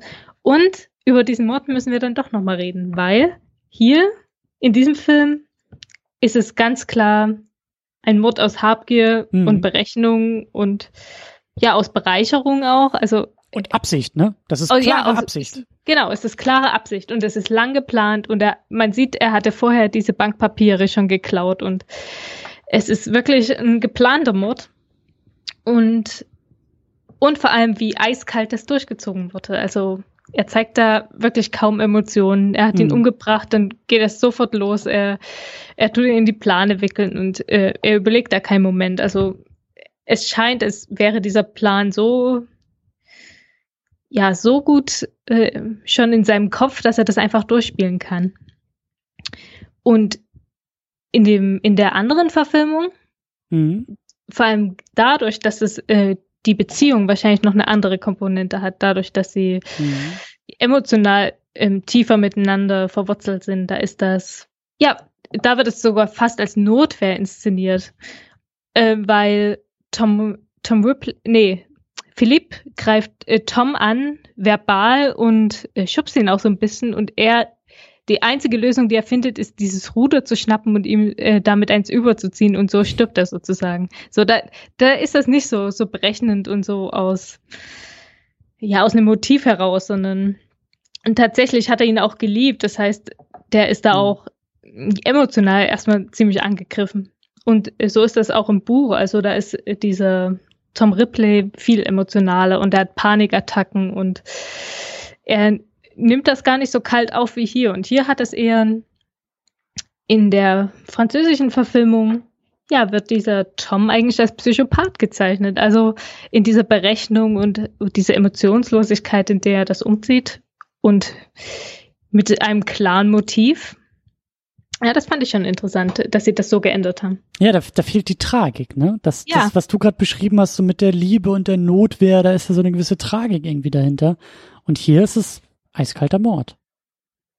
Ja, schon, aber das verfolgt ja auch ein Ziel. Also ich will dem jetzt nicht das absprechen, weil es wird nur dieser Tom ganz anders äh, dargestellt und so genießt man vielleicht auch am Ende diese dieses ganze Spiel mit diesem Identitätsdiebstahl ein bisschen mehr, wenn man mhm. daran denkt, dass das ja eigentlich was war, was was er schon von langer Hand geplant hat und das macht ihn irgendwie schlauer und ja, zu einem fast noch gefährlicheren mhm. ja, äh, ja, ja. Ja, Mörder. ja, Mörder, das trifft es ganz gut. Also das, wenn ja. ich mir da jetzt die, die, die Fortsetzung vorstelle, ähm, hier aller äh, die zwölf Geschworenen, ne? So, da sitzen dann irgendwie Leute im, im äh, Schwurgericht und dann muss das Plädoyer gemacht werden. Je nach Film genau. ist es entweder Notwehr oder könnte man eher über Notwehr sprechen. Mhm. Und hier würde ich auch sagen, das ist keine Notwehr, das ist eiskalter Mord, das war volle Absicht. Und äh, das, das, ja, das ist, ähm, das macht es ein bisschen anders. Also da, da sind andere Schwerpunkte, das ist anders, genau. das ist eine andere Betonung, so würde ich sagen. Ähm, ja, und dann entfaltet sich ja dieser ganze, äh, auch sehr, sehr schön inszenierte Identitätsdiebstahl, der dann noch oben drauf kommt. Ne? Also wir sehen mhm. dann, wie er sich irgendwie einen Projektor kauft und dann da irgendwie die, den Ausweis von einem Philipp an die Wand projiziert, um da auf großer Leinwand dann die Unterschrift zu üben. Und das dauert dann auch ja. äh, so ein paar Durchgänge, bis er das irgendwie auf die Reihe kriegt. Und dann fälscht er den Ausweis und, und klebt da sein eigenes Foto. Also der ist da wirklich sehr akribisch dabei und ähm, ja, und, und schafft es eben dann auch, sich Hotelzimmer zu mieten unter dem Namen und dann wird er immer mal wieder ich will nicht sagen entdeckt, aber es gibt ja noch andere äh, Beteiligte, unter anderem eben auch die March, die dann ja auch irgendwie hört oder weiß, wo er vielleicht gerade ist. Und er hat auch die Schreibmaschine geklaut von dem Philipp, um damit dann Briefe schreiben zu können auf dem richtigen Briefpapier von der richtigen mhm. Maschine. Mhm. Und er kann die Unterschrift ja dann auch drunter setzen. Also er versucht ja eben auch dann so eine Inszenierung aufrechtzuerhalten, die es ihm ermöglicht, besagte, besagte Rolle, besagten Philipp halt zu spielen und auch diese ganzen Vorzüge zu genießen. Ne? Große Hotelsuite und bester Zimmerservice und genau. Ähm, ja. Und nicht nur das, also dadurch, dass er ja unter dem Namen von Philipp unterwegs ist, wird er ja gar nicht erst vermisst. Also das hat er auch ähm, genau geplant.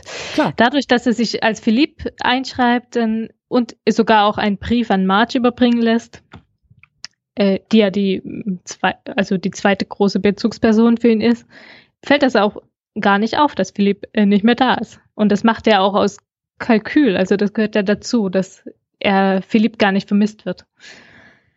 Ja, nur äh, Freddy wird dann irgendwann äh, skeptisch, weil äh, Philipp nicht zu dem gemeinsamen Urlaub erschienen ist und auch nicht abgesagt hat.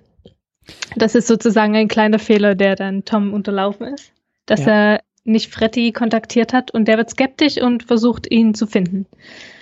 Und das tut er auch. Er findet raus, ja. dass ein gewisser äh, Philipp, ähm, na, sag schnell, ein Philipp Greenleaf, Greenleaf ja. ja. in einem Hotel wohnt und eingecheckt hat und ja, er findet das Zimmer raus und geht da hoch und sagt, wo bist du, Philipp? Was ist los? Mhm. Und er findet Philipp natürlich nicht. Er findet Tom. Und der muss sich dann sehr schnell und sehr spontan irgendwie was zusammenreimen und so, ja, Philipp ist gerade unterwegs und irgendwo in einem Café, aber ich, äh, ja, ich bin auch hier und ich habe auch das gleiche Hotelzimmer und der, der, äh, na, wie hieß er noch, der, der Kumpel, der äh, Freddy? Freddy, genau. Der Freddy, der mhm. wird skeptisch, weil der sieht dann ja auch so ein paar Sachen und sagt, naja, Moment mal, Tom, wieso trägst du jetzt schon hier die Hemden von dem Philipp mit mit dem, mit den Initialen eingestickt und die gleichen Schuhe trägst du auch und naja, und jetzt schreibst du ihm hier auch schon irgendwie die mhm. Korrespondenz mit seiner Freundin auf der Schreibmaschine. Ich habe doch die Schreibmaschine gerade eben tackern gehört, bevor ich reingekommen bin. Und also mhm. irgendwie, der, der, der reimt sich so langsam diese Ungereimtheiten zusammen. Der merkt genau. so langsam, hier stimmt was nicht. Ja, und was vor allem deutlich wird, das fand ich auch sehr interessant, durch Freddy sieht man, dass diese dass äh, Tom immer noch nicht so richtig in diese Rolle reinpasst, die er eigentlich übernehmen will, ähm, aufgrund seiner Herkunft. Und er hat nun wirklich alles getan. Aber Freddy kommt rein und bemerkt sogleich, äh, was für hässliche Gardinen. Das sind aber Gardinen, die Tom ausgesucht habe als Philipp, weil er sich vorstellt, dass Philipp sich solche äh, Gardinen gewünscht hätte oder es sich kaufen würde. Aber Freddy kommt und er sieht, dass Philipp sich niemals solche Gardinen gekauft hätte. Stimmt. Und Gutes Detail, auch was ja. er kocht, er, er macht diesen Topf auf. Und, äh, also das ist wahrscheinlich ein Essen, was was Philipp nie so gegessen hätte. Und also an so Kleinigkeiten zeigt sich, dass er diese Rolle, zwar kann er perfekt diese Unter Unterschrift fälschen, er trägt seine Kleidung mit den Initialen, er trägt die Schuhe, er, er spricht genauso wie Philipp, aber an diesen Kleinigkeiten, die er nicht beeinflussen kann, weil er einfach nicht so aufgewachsen ist, äh, verrät er sich dann doch. Also egal wie sehr er versucht, in diese Rolle zu schlüpfen, so richtig gelingt es ihm nicht. Also er kann Unbekannte täuschen, aber Freddy eben nicht. Äh, der auch in diesem Lifestyle, wie äh, Philipp Greenleaf gelebt hat, der erkennt dann gleich, ähm, ja, wo, wo der Hase langläuft.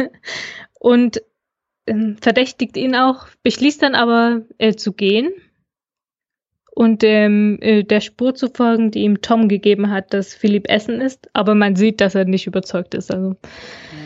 Du hast recht, also Tom kann nur spielen und nicht sein, genau. was, was Philipp ist. Er kann es immer nur nachspielen, er kann es immer nur, ja, schauspielen im Grunde genommen. Genau. Und, und es äh, sind so die ganz, ganz kleinen Kleinigkeiten, die dann eben. Die ihn verraten. Die ihn verraten, genau. Ja. Spannend, auch, auch diese, diese, ja, diese Komponente von Gesellschaft, also dieses, also das kommentiert ja auch irgendwie etwas, ne? Ja, und da sind wir auch wieder bei dem Ausgangspunkt. Ja, also. ja genau. Das, ich habe das, ich habe das erst gar nicht so gesehen. dass es vielleicht irgendwie auch so eine Art, ja, ich weiß nicht, auf jeden Fall so ein Kommentar auf gesellschaftliche Schichten irgendwie ist, ne? Also ja.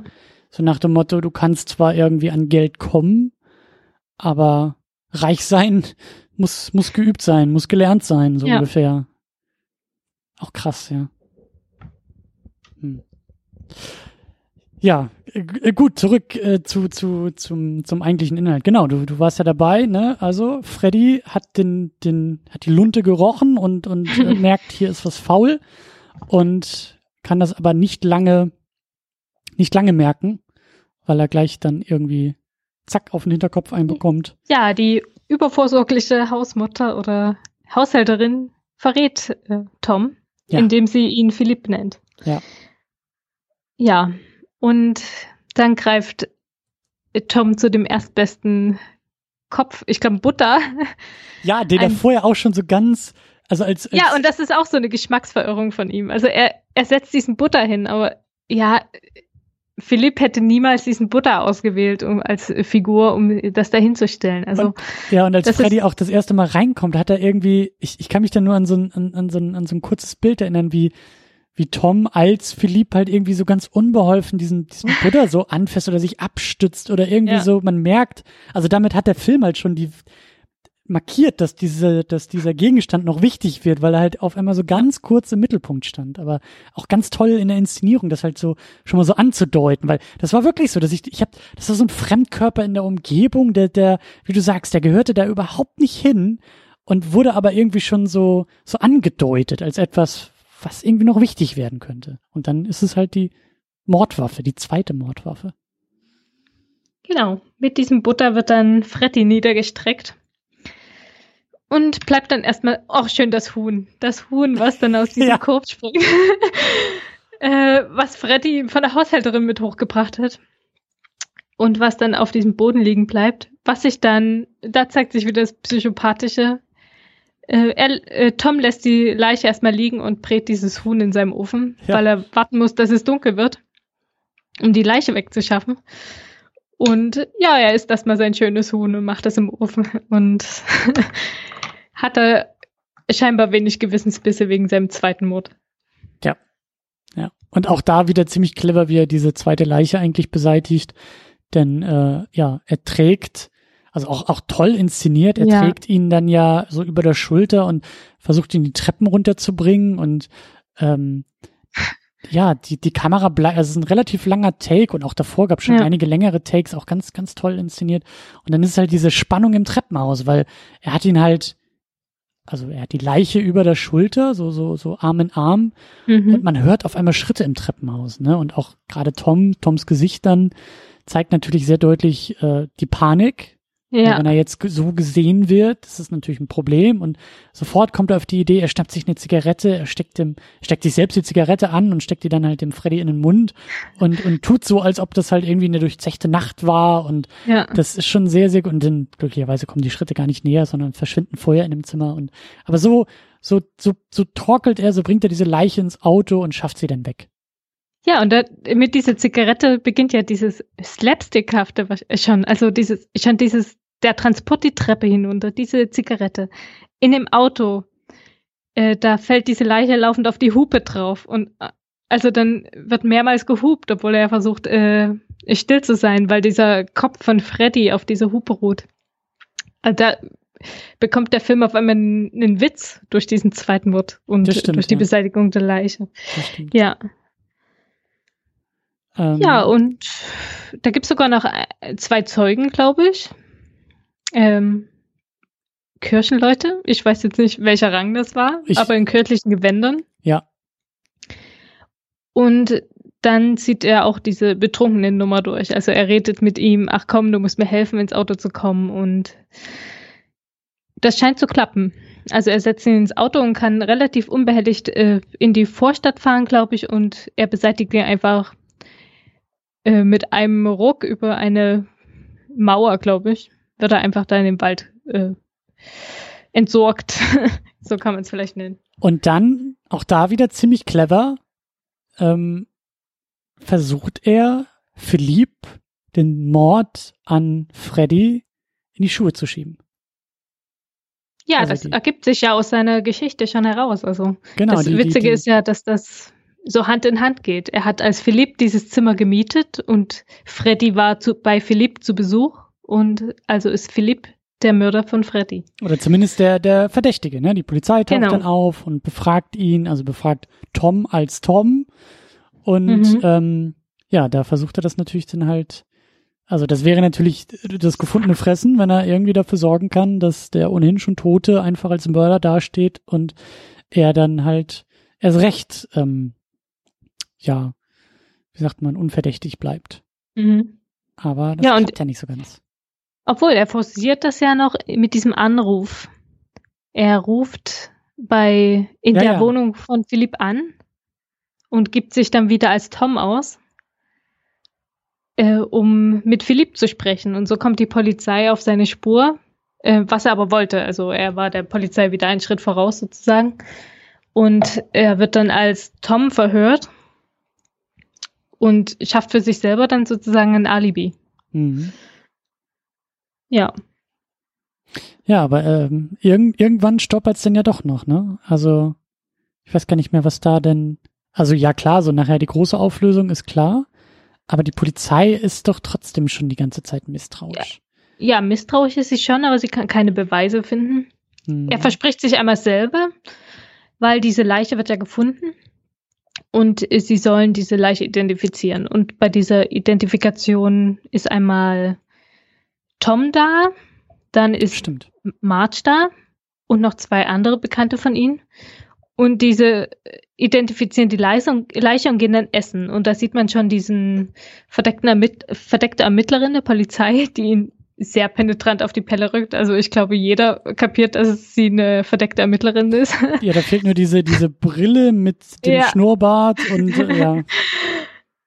Und da verspricht er sich im Dialog mit Marge einmal. Und zwar sagt er ähm, irgendwas mit ihrem Brief, dass äh, er Stimmt. weiß Dinge, äh, ähm, die Marge in einem Brief an Philipp geschrieben hat. Und da verspricht er sich, äh, weil er Dinge daraus weiß. Und da ist so ein kurzer Moment, wo die ganze Sache aufliegen könnte. Hm. Aber er kann das nochmal rumreißen, indem er sagt, ja, also ich habe Philipps Brief gelesen und hier ist er für dich. Und ja, weil Marge ist ja auf der Suche nach Philipp, um, um die ganze Sache aufzuklären. Hm. Also das ist nochmal so ein retardierendes Moment, weil da gerade mit der Polizisten im Hintergrund ist ja eigentlich schon der Beweis gebracht, dass er eigentlich alles inszeniert hat. Ja. Aber sie können es ihm dann tatsächlich halt nicht, nicht beweisen, ne? Also Nein, es ja. ist nie so ganz klar. Und die, die große, große, wunderbare Pointe eigentlich dieses Films Mhm. ist dann ja, dass eigentlich alles in trockenen Tüchern scheint. Es Ja. geht auch die ganze Zeit parallel darum, dass äh, Tom als Philipp das, ja, wie sagt man so, das, das Mordschiff sozusagen verkaufen will. Das äh, Boot, Mhm. auf dem dieser Mord passiert Genau. soll verkauft werden. Und es äh, gibt ja, glaube ich, auch immer mal wieder so irgendwie Telefonate und das ist immer mal wieder so ein kleines Thema so nebenbei. Und ganz am Ende, als Ja, es dann, ja, Genau. Wir haben vergessen die Suizidnotiz. stimmt. Er löst das ja auf, äh, diesen Zwiespalt, indem er alles Geld von Philipp abhebt und eine Notiz in seinem äh, in seiner Wohnung hinterlässt, dass er alles Geld Marge äh, vererbt und mit einem Brief an seine Mutter, dass er sich jetzt äh, umgebracht hat. Und äh, dadurch wird ja deutlich, dass er ähm, wahrscheinlich hinter dem Mord, Mord an Freddy steckt. Genau. Und genau. Und das Ganze, ja, wird dann dadurch aufgelöst, dass als sie dieses Boot verkaufen wollen, wie du ja schon gesagt hast, und sie das aus dem Wasser holen, dann hat sich der Philipp, die Leiche von Philipp im, in der Schiffsschraube hinten verfangen mit seinem Anker und wird dann mit an Land gezogen mit diesem Boot. Und so ist das große Geheimnis gelüftet. Ein wunderbares Beispiel von poetischer Gerechtigkeit. Ja, ja. Ja, und auch toll gemacht, wie der Film in den letzten Bildern einfach nur andeutet. Ne? Also wir, Ja. wir, wir sehen einen, ich will nicht sagen, ja, vielleicht fast schon suffisanten Tom, Ja, der irgendwie davongekommen ist und genießt, wie er davongekommen ist und sich, glaube ich, mittlerweile mit March auch irgendwie, ja, das Leben auch irgendwie genießt so. Ja, muss er ja, weil sie ist im Besitz von dem Geld. Also er muss sich jetzt mit March äh, zusammentun, um wieder an das Geld zu kommen. Deswegen ja, ist es wichtig, ja, dass diese Suizid-Nachricht äh, da war mit diesem, mit diesem Erbe an March. Aber es, es, es geht ihm gut soweit. Und dann kommt halt ja. so dieses Boot an Land, was dann auch endlich verkauft werden soll. Und ja, und die Polizei ist irgendwie auch gerade dann da und kriegt das halt irgendwie mit. Und das ist einfach nur, wir sehen die Leiche am Boot, wir wissen, die Polizei ist da. Sie rufen ihn, glaube ich, zu sich und dann verlässt er, glaube ich, einfach nur den Frame ist außerhalb des Bildes und den Rest denken wir uns natürlich dann zusammen. Und ja. wobei ich, wobei ich halt auch nicht so ganz weiß, also da musst du mir gleich nochmal sagen, wie es im Buch ist, ja. ne, weil wenn es halt Fortsetzung gibt, mhm. weil ich finde irgendwie, also ich weiß nicht, ob er, ob das bedeutet, dass er sofort dingfest gemacht wird. Also ich kann mir schon ähm. vorstellen, dass er da irgendwie abhaut, sich irgendwie noch, irgendwie aus der Nummer noch rauskommt. Und wenn er wegrennt und, äh, weißt du, so, das, aber ja, ich denke schon in dieser, in dieser Sache, weil das ist die Pointe. Also, das ist ja fast ironisch. Er, er geht da so suffisant grinsen, wie du sagst, zu diesem Telefon, er wähnt sich in Sicherheit, er denkt, er ist jedem einen Schritt voraus. Aber er hat diese letzten Entwicklungen nicht mehr mitgekriegt und eigentlich ist er enttarnt. Genau. Und ohne dass man annimmt, der wird gefasst, existiert diese Pointe nicht. Also ja, genau. Gut, aber ich, ich, ich, ich denke so, also das ist jetzt, also so, so, so, ein, so ein Restzweifel in mir ist. Also ja. vielleicht fünf Prozent oder so, dass ich sage, ja, ja na gut, vielleicht. Das ist ja der äh, Sinn, dass da eher weggeschnitten wird und dass da immer noch diese kleine Wahrscheinlichkeit ist, dass er das genau. Ruder doch noch irgendwie rumreißen kann. Ganz genau. Also, Aber wie ist es denn ist im Buch? Schön gemacht. Wie ist es ja, da Buch? ist es ganz anders, weil er bringt Freddy nicht auf seinem eigenen Boot um, sondern sie mieten sich ein Boot, als sie auf Reisen sind also so ein kleines Motorboot nur, mhm. und er bringt ihn darauf um. Und er lässt ihn in diesem Motorboot und fährt dieses Motorboot in eine abgelegene Schlucht. Okay. Und äh, dann wird er da gefunden und er kann überhaupt nicht zu der Leiche zugeordnet werden, weil das äh, mhm. Boot mhm. woanders ist. Aber er denkt, er wird enttarnt, weil sie Fingerabdrücke nehmen. Und zwar von Freddys Wagen und der Wohnung. Und äh, in dem Moment denkt er schon, dass er enttarnt ist und blickt seiner Verhaftung entgegen. Mhm. Aber da diese Fingerabdrücke im Wagen und in der Wohnung übereinstimmen, nimmt die Polizei an, es sind ähm, die Fingerabdrücke von ja von Philipp. Mhm. Und deswegen kommt er dann doch davon. Also durch diesen kleinen Kniff wird er dann nicht gefasst. Ja. Ich glaube, sie finden gar nicht die Leiche. Ja, weil sie die Leiche von Philipp nicht finden, deswegen. Mhm. Äh, bleibt er dann immer noch als Freddys Mörder im Spiel sozusagen. Und da die Fingerabdrücke passen zwischen dem Auto und der Wohnung, die ja äh, Tom bewohnt hat, deswegen sind es dieselben Fingerabdrücke, passt das dann. Mhm. Ja. Und okay, dann. Und dadurch kann es natürlich dann auch Fortsetzungen geben und weitere Bücher. Ähm, genau. Und äh, Außerdem bedenkt er im Buch nicht March als im Testament, sondern er schreibt ein Testament, wo er der bevorzugte ist, also der bevorzugte Erbe. Und es wird sozusagen angenommen, dass äh, Philipp Dicky tatsächlich Selbstmord gemacht, äh, Selbstmord begangen hat. Und das wird auch von dem Vater dann angenommen und deshalb ähm, hm. bekommt er das ganze Geld. Und ja, im, in, dem, in der anderen Verfilmung von 99, dann gibt es auch noch eine interessante Komponente, weil da ist March ganz anders angelegt. Ähm, ja, sehr viel klüger, sehr viel hm, gewitzter auch. Also sie recherchiert auch und setzt Tom sehr unter Druck. Und sie ist die Einzige, die, die das Rätsel aufdeckt. Also oh. sie weiß, sie weiß genau, dass äh, Tom äh, schuld ist daran und sie hat ihn auch gesehen mit den Ringen von, von Dicky und ihr glaubt aber keiner. Mhm. äh, sowohl der Vater als auch der Privatdetektiv, den er dann anhört, als auch die Polizei glauben ihr nicht und deswegen, ja, ist sie die Einzige, die die Wahrheit weiß, aber sie kann das Rätsel dann nicht aufdecken. Mhm. Auch, auch, auch wieder spannend. Das ist doch, glaube ich, von einer ja. Frau geschrieben, ne? Ist also das genau. Originalbuch. Aber das Buch. Ähm, Oder ist es im Buch nicht so wie, wie 99? Nee, eben dann nicht. Im so, Buch okay. ist Marge sogar, was mich auch sehr wundert, dadurch, dass von einer Frau geschrieben ist, sehr viel ja, dümmer dargestellt. Also sie ist sehr, gibt sich schnell zufrieden, sie glaubt alles, was man ihr sagt, sie ist sehr abhängig und sehr, man klammert sehr an, an Dicky, also Philipp in dem Fall. Und sie ist zwar auch hartnäckig in Bezug darauf, ihn sehen zu wollen.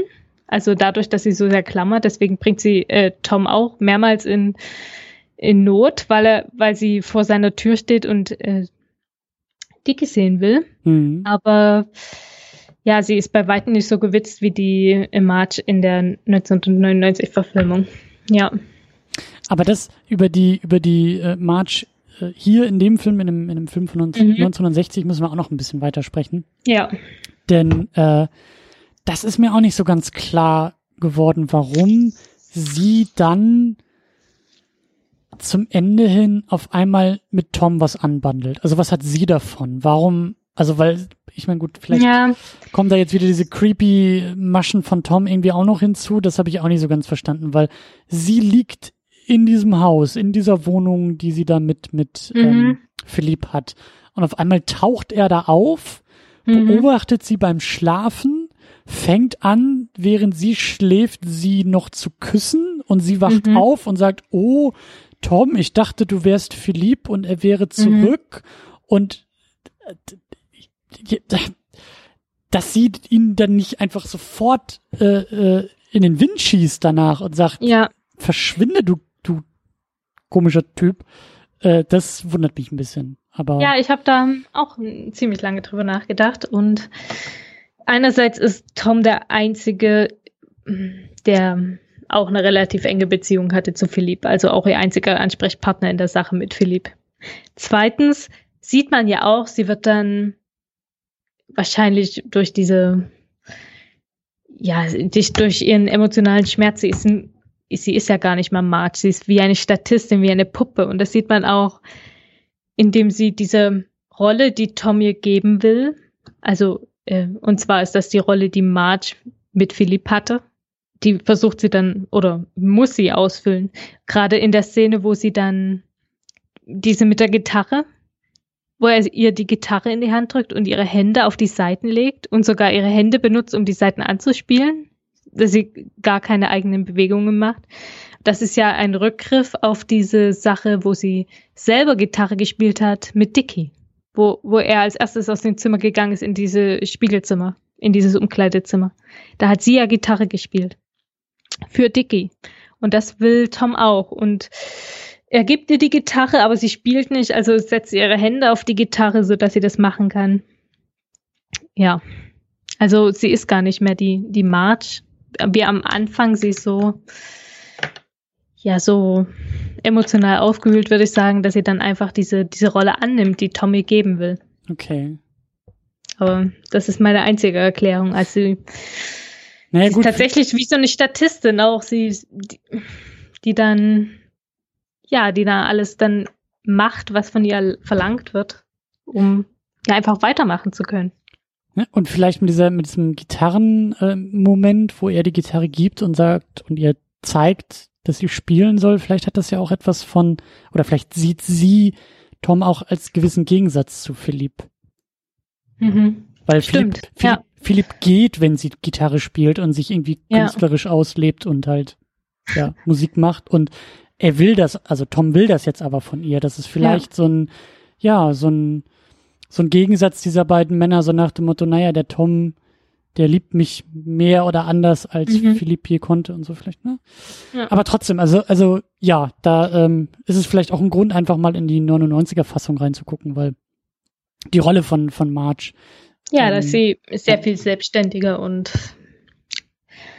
ja, also gerade, dass sie die einzige ist, die dieses Rätsel enttarnt, das ist schon und auch aktiv daran äh, mitwirkt, dieses Rätsel zu enttarnen. Also es ist nicht durch Zufall passiert, sondern Ja. sie sie Sie ist, sie ist Akteurin. unternimmt. Anstrengungen, ja. Genau. Ja. Ja. Ja. Na gut. Ich brauche erstmal einen Schluck Wasser. Das war jetzt schon wieder mein mein mein äh, Dozent hat damals immer gesagt, Filme gucken ist Arbeit, aber ich hatte das Gefühl, das war jetzt auch gerade gute Seminararbeit. ja. Ja, ähm, ich weiß nicht, ob wir noch vielleicht ein paar Sachen auch über die Inszenierung loswerden wollen. Ähm, ist Ja. dir da etwas aufgefallen? Ja, ähm, über die Kamera vielleicht ganz kurz. Mhm.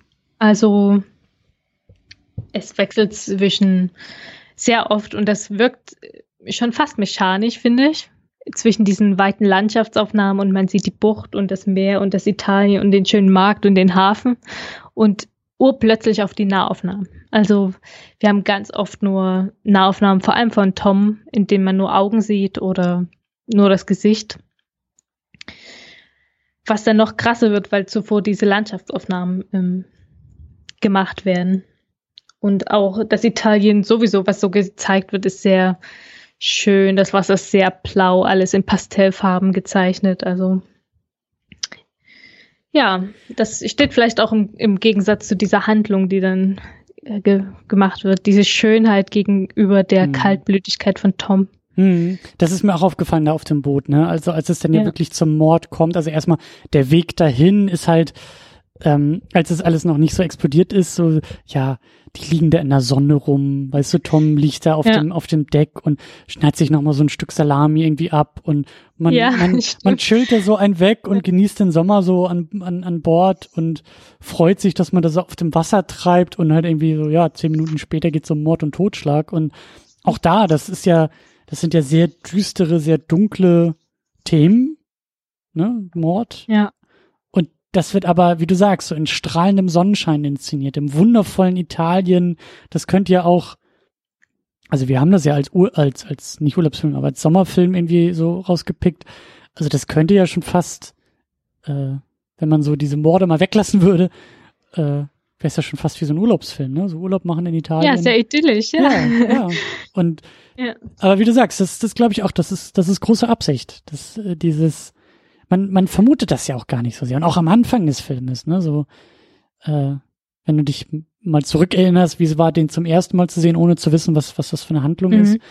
Ähm, ja, das ist so im, im treibenden Italien in Rom und äh, man sitzt da im Café und ja, die, die zechen so durch die Nacht und das ist alles sehr lebensbejahend Ja. irgendwie auf eine gewisse Art und dann, ja, geht's halt um, um Tod und Mord und äh, Betrug und all diese Dinge, die ja eigentlich irgendwie das Gegenteil davon sind. Mhm.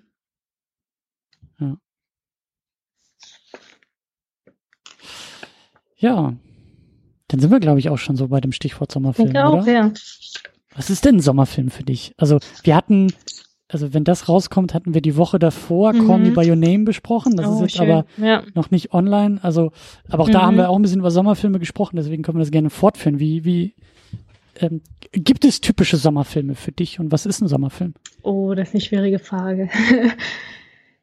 ja, typische Sommerfilme. Weiß ich jetzt nicht. Also die, die Hitze springt einen ja hier fast an und ich mag das. Wenn es in meinem Zimmer heiß ist und ich gucke einen Sommerfilm, dann kann ich habe mich jetzt hier gefühlt wie in Italien. ich habe mindestens so viel geschwitzt, wie als hätte ich auf diesem Boot gelegen. Sehr gut. War das Essen auch so gut? Der Kaffee auch? Hast du so nebenbei eine schöne Salami wäre nicht schlecht gewesen. Ja. Ja, weiß ich nicht. Was stellst du dir in der Sommerfilm vor? Ja, äh, wie gesagt, wir hatten das halt in der, in der anderen Ausgabe auch so ein bisschen angesprochen. Das ist gar nicht so leicht. Also, Ja. ähm, ja, also Call Me By Your Name haben wir alle so ein bisschen irgendwie auch als Sommerfilm äh, äh, angesprochen. Hast du den gesehen? Ja, Genau, also der ist ja bin auch, sehr begeistert davon, ja. der ist ja auch, der spielt ja auch in Italien und Ja, und dieser äh, Müßiggang, der da zelebriert wird. Und trotzdem, genau. ja, aber dieser intellektuelle Müßiggang, sie lesen Ja, alle, sie ja. spielen und sie äh, spielen Klavier und spielen Gitarre und, und unterhalten sich über philosophische Poesie Themen am, am und ja, Tisch. ja, So, und das ist auch was, was für mich Sommer ausmacht. So lange draußen sitzen und da kommt man vom Kleinsten aufs Große und vom Hundertsten aufs, wie heißt denn das Sprichwort? ich glaube aufs Tausendste vom, vom Genau. St Steinchen aufs Stöck, nee, vom Stöckchen aufs Hölzchen oder ja, jetzt haben wir ungefähr alle genannt. ja, Ja, und äh, das ist was, was für mich auch Sommer aus. So lange draußen sitzen, so essen und trinken, was bei Call Me By Your Name ja auch eine riesige Rolle Ja. spielt. Ja. Dieses, ja, auch diese, was auch inszeniert wird, diese Einsamkeit auch manchmal. Also Mhm. diese, jetzt, ja, man hat im besten Fall viel Zeit für sich. Mhm. Und, ähm, und so kommen diese philosophischen Themen auch zustande. Ja, du Ja. hast es so schön als Müßiggang bezeichnet, ne? Ja. Also das äh, im positivsten aller Sinne Zeit verschwenden. Zeit haben und Zeit ja, aber, verschwenden können. aber verschwenden ist so negativ belegt. Also, ja, aber für mich ist das was höchst Ja. Positives, weil ich habe sonst Ja. wenig Zeit und ich kann sie halt selten diese- verschwenden. Genau, Also- und dann, aber Verschwendung mit Erkenntnisgewinn irgendwie, weiß ich nicht, wie ich das anders beschreiben soll. Ja, natürlich. Also das ist ja, das ist ja auch der Selbstzweck. Ne? Müßiggang So ist eine- ja eben Ja, Selbstzweck an sich und das ist ja gerade das Tolle. Und deswegen, so eine also positive Langeweile und ja, genau, Zeit spüren auch dabei. Ne? Also nicht Ja. nur ja positive Langeweile, Zeit haben, das spüren und das eben auch ausleben. Und das ist für mich halt das Schönste. Also ja. ja, und wonach auch alle streben. Man sieht das jetzt auf Twitter, so jeder zweite sagt, ja, ich mache jetzt mal eine Twitter-Pause. Und das ist ja auch Ja. nichts anderes als diese, diese, ja, ich möchte jetzt mal nur für mich sein. Ich will das, die Zeit genießen, die Sonne genießen. Ich will, ja, vielleicht manches überdenken, was ich mache und rauskommen auch, ne? Rauskommen, ja. aus, aus woraus auch So- immer, aber diese, diese und Bewegung. Perspektiven ändern und Ja. das ist ja auch der Zweck von Reisen. Also Sommer ist ja auch Reisen Ja, und irgendwo hinfahren und äh, Reisen ist ja auch immer dieser Perspektivwechsel und mal was anderes sehen und mm, was Neues lernen. ja. Und im besten Fall ist in einem Sommerfilm all das vorhanden.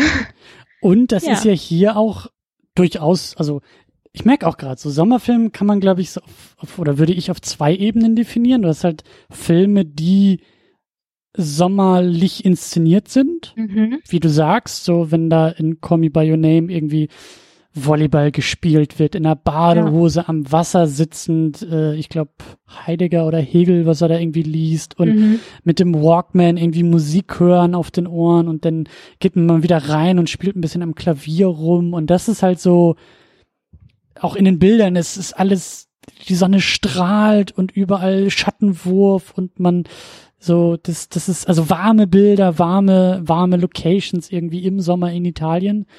Ähm, also die Inszenierung da als Schlüssel oder, beziehungsweise und den Mhm. Inhalt, also den Sommer Ja. irgendwie auch zum Thema machen, wie du sagst, Filme, in denen es vielleicht um Reisen geht. Da denke ich an die Before-Trilogie, die natürlich auch ja, Ja, im. Sommer irgendwie Ja. spielen, aber auch so dieses, so ein Sommer kann ja auch das ganze Leben verändern. Ein guter Sommer Genau. kann dir ja auch Ja. Weichen stellen und, und äh, Sachen, äh, ja, da, da, davon träumt man ja vielleicht auch, wenn man in den Sommer aufbricht und seinen Rucksack packt und sagt, ich bereise jetzt die Welt und wer weiß, wie ich wiederkomme. Und diese Filme haben ja gerade Ja. dieses, dieses, diese einschneidende, das einschneidende Erlebnis dieser spontanen Begegnung und Liebe dann zum Thema, so dass da, das, das ist ja auch irgendwie sommerliche Sehnsucht, Ja. zumindest bei mir. Und Ja. ähm, das meine ich so mit mit mit ähm, ja Mhm. mit mit Inhalt und ich, ich überlege auch gerade ähm, also in der Oder ähm, Mustang, kennst du die Verfilmung?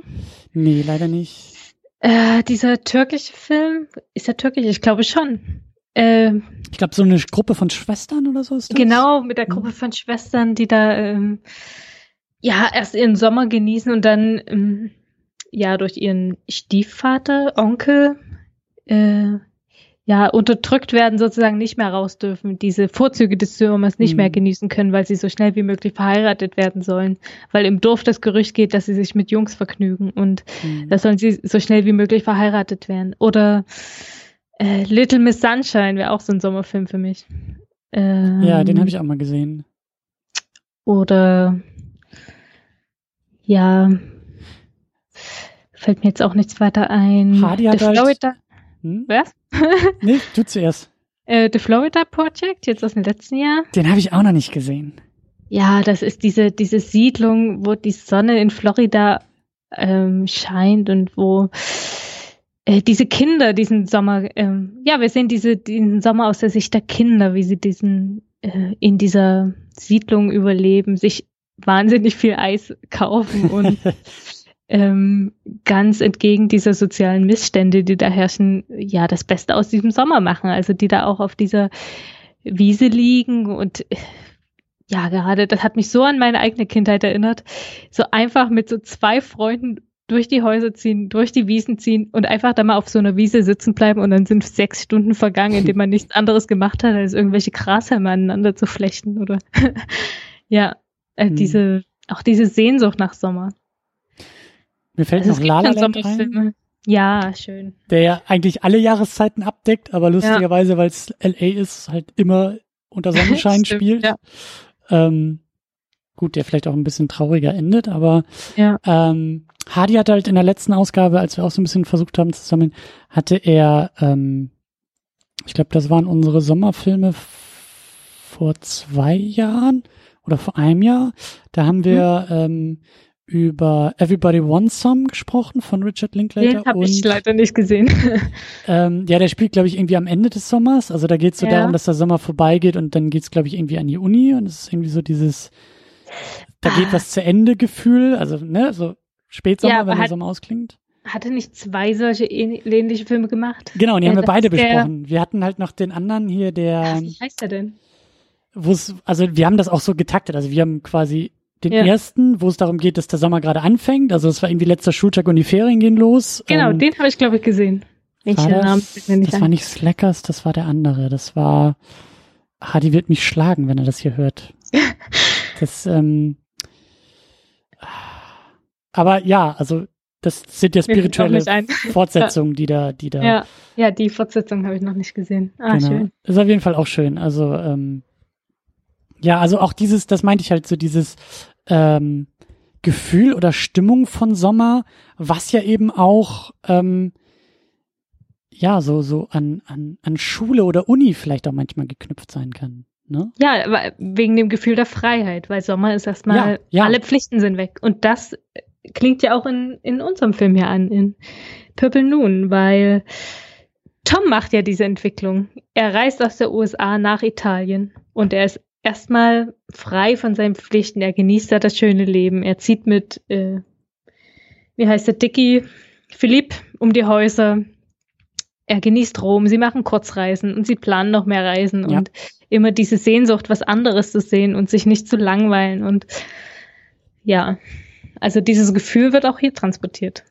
Es war übrigens Dazed and Confused. Ich habe nochmal nachgeschaut. Genau, ja. Jetzt die Kommentare genau. reinprasseln. Ihr könnt eure E-Mails, äh, braucht ihr nicht schicken. Und mir ist noch ein Sommerfilm eingefallen. Na? Ähm, ich weiß nur den äh, deutschen Titel gerade. Einfach das Ende der Welt von Delon. Äh. Äh, seine, seine letzte Verfilmung nach Mummy war das, glaube ich. Kam da was dazwischen? Nein.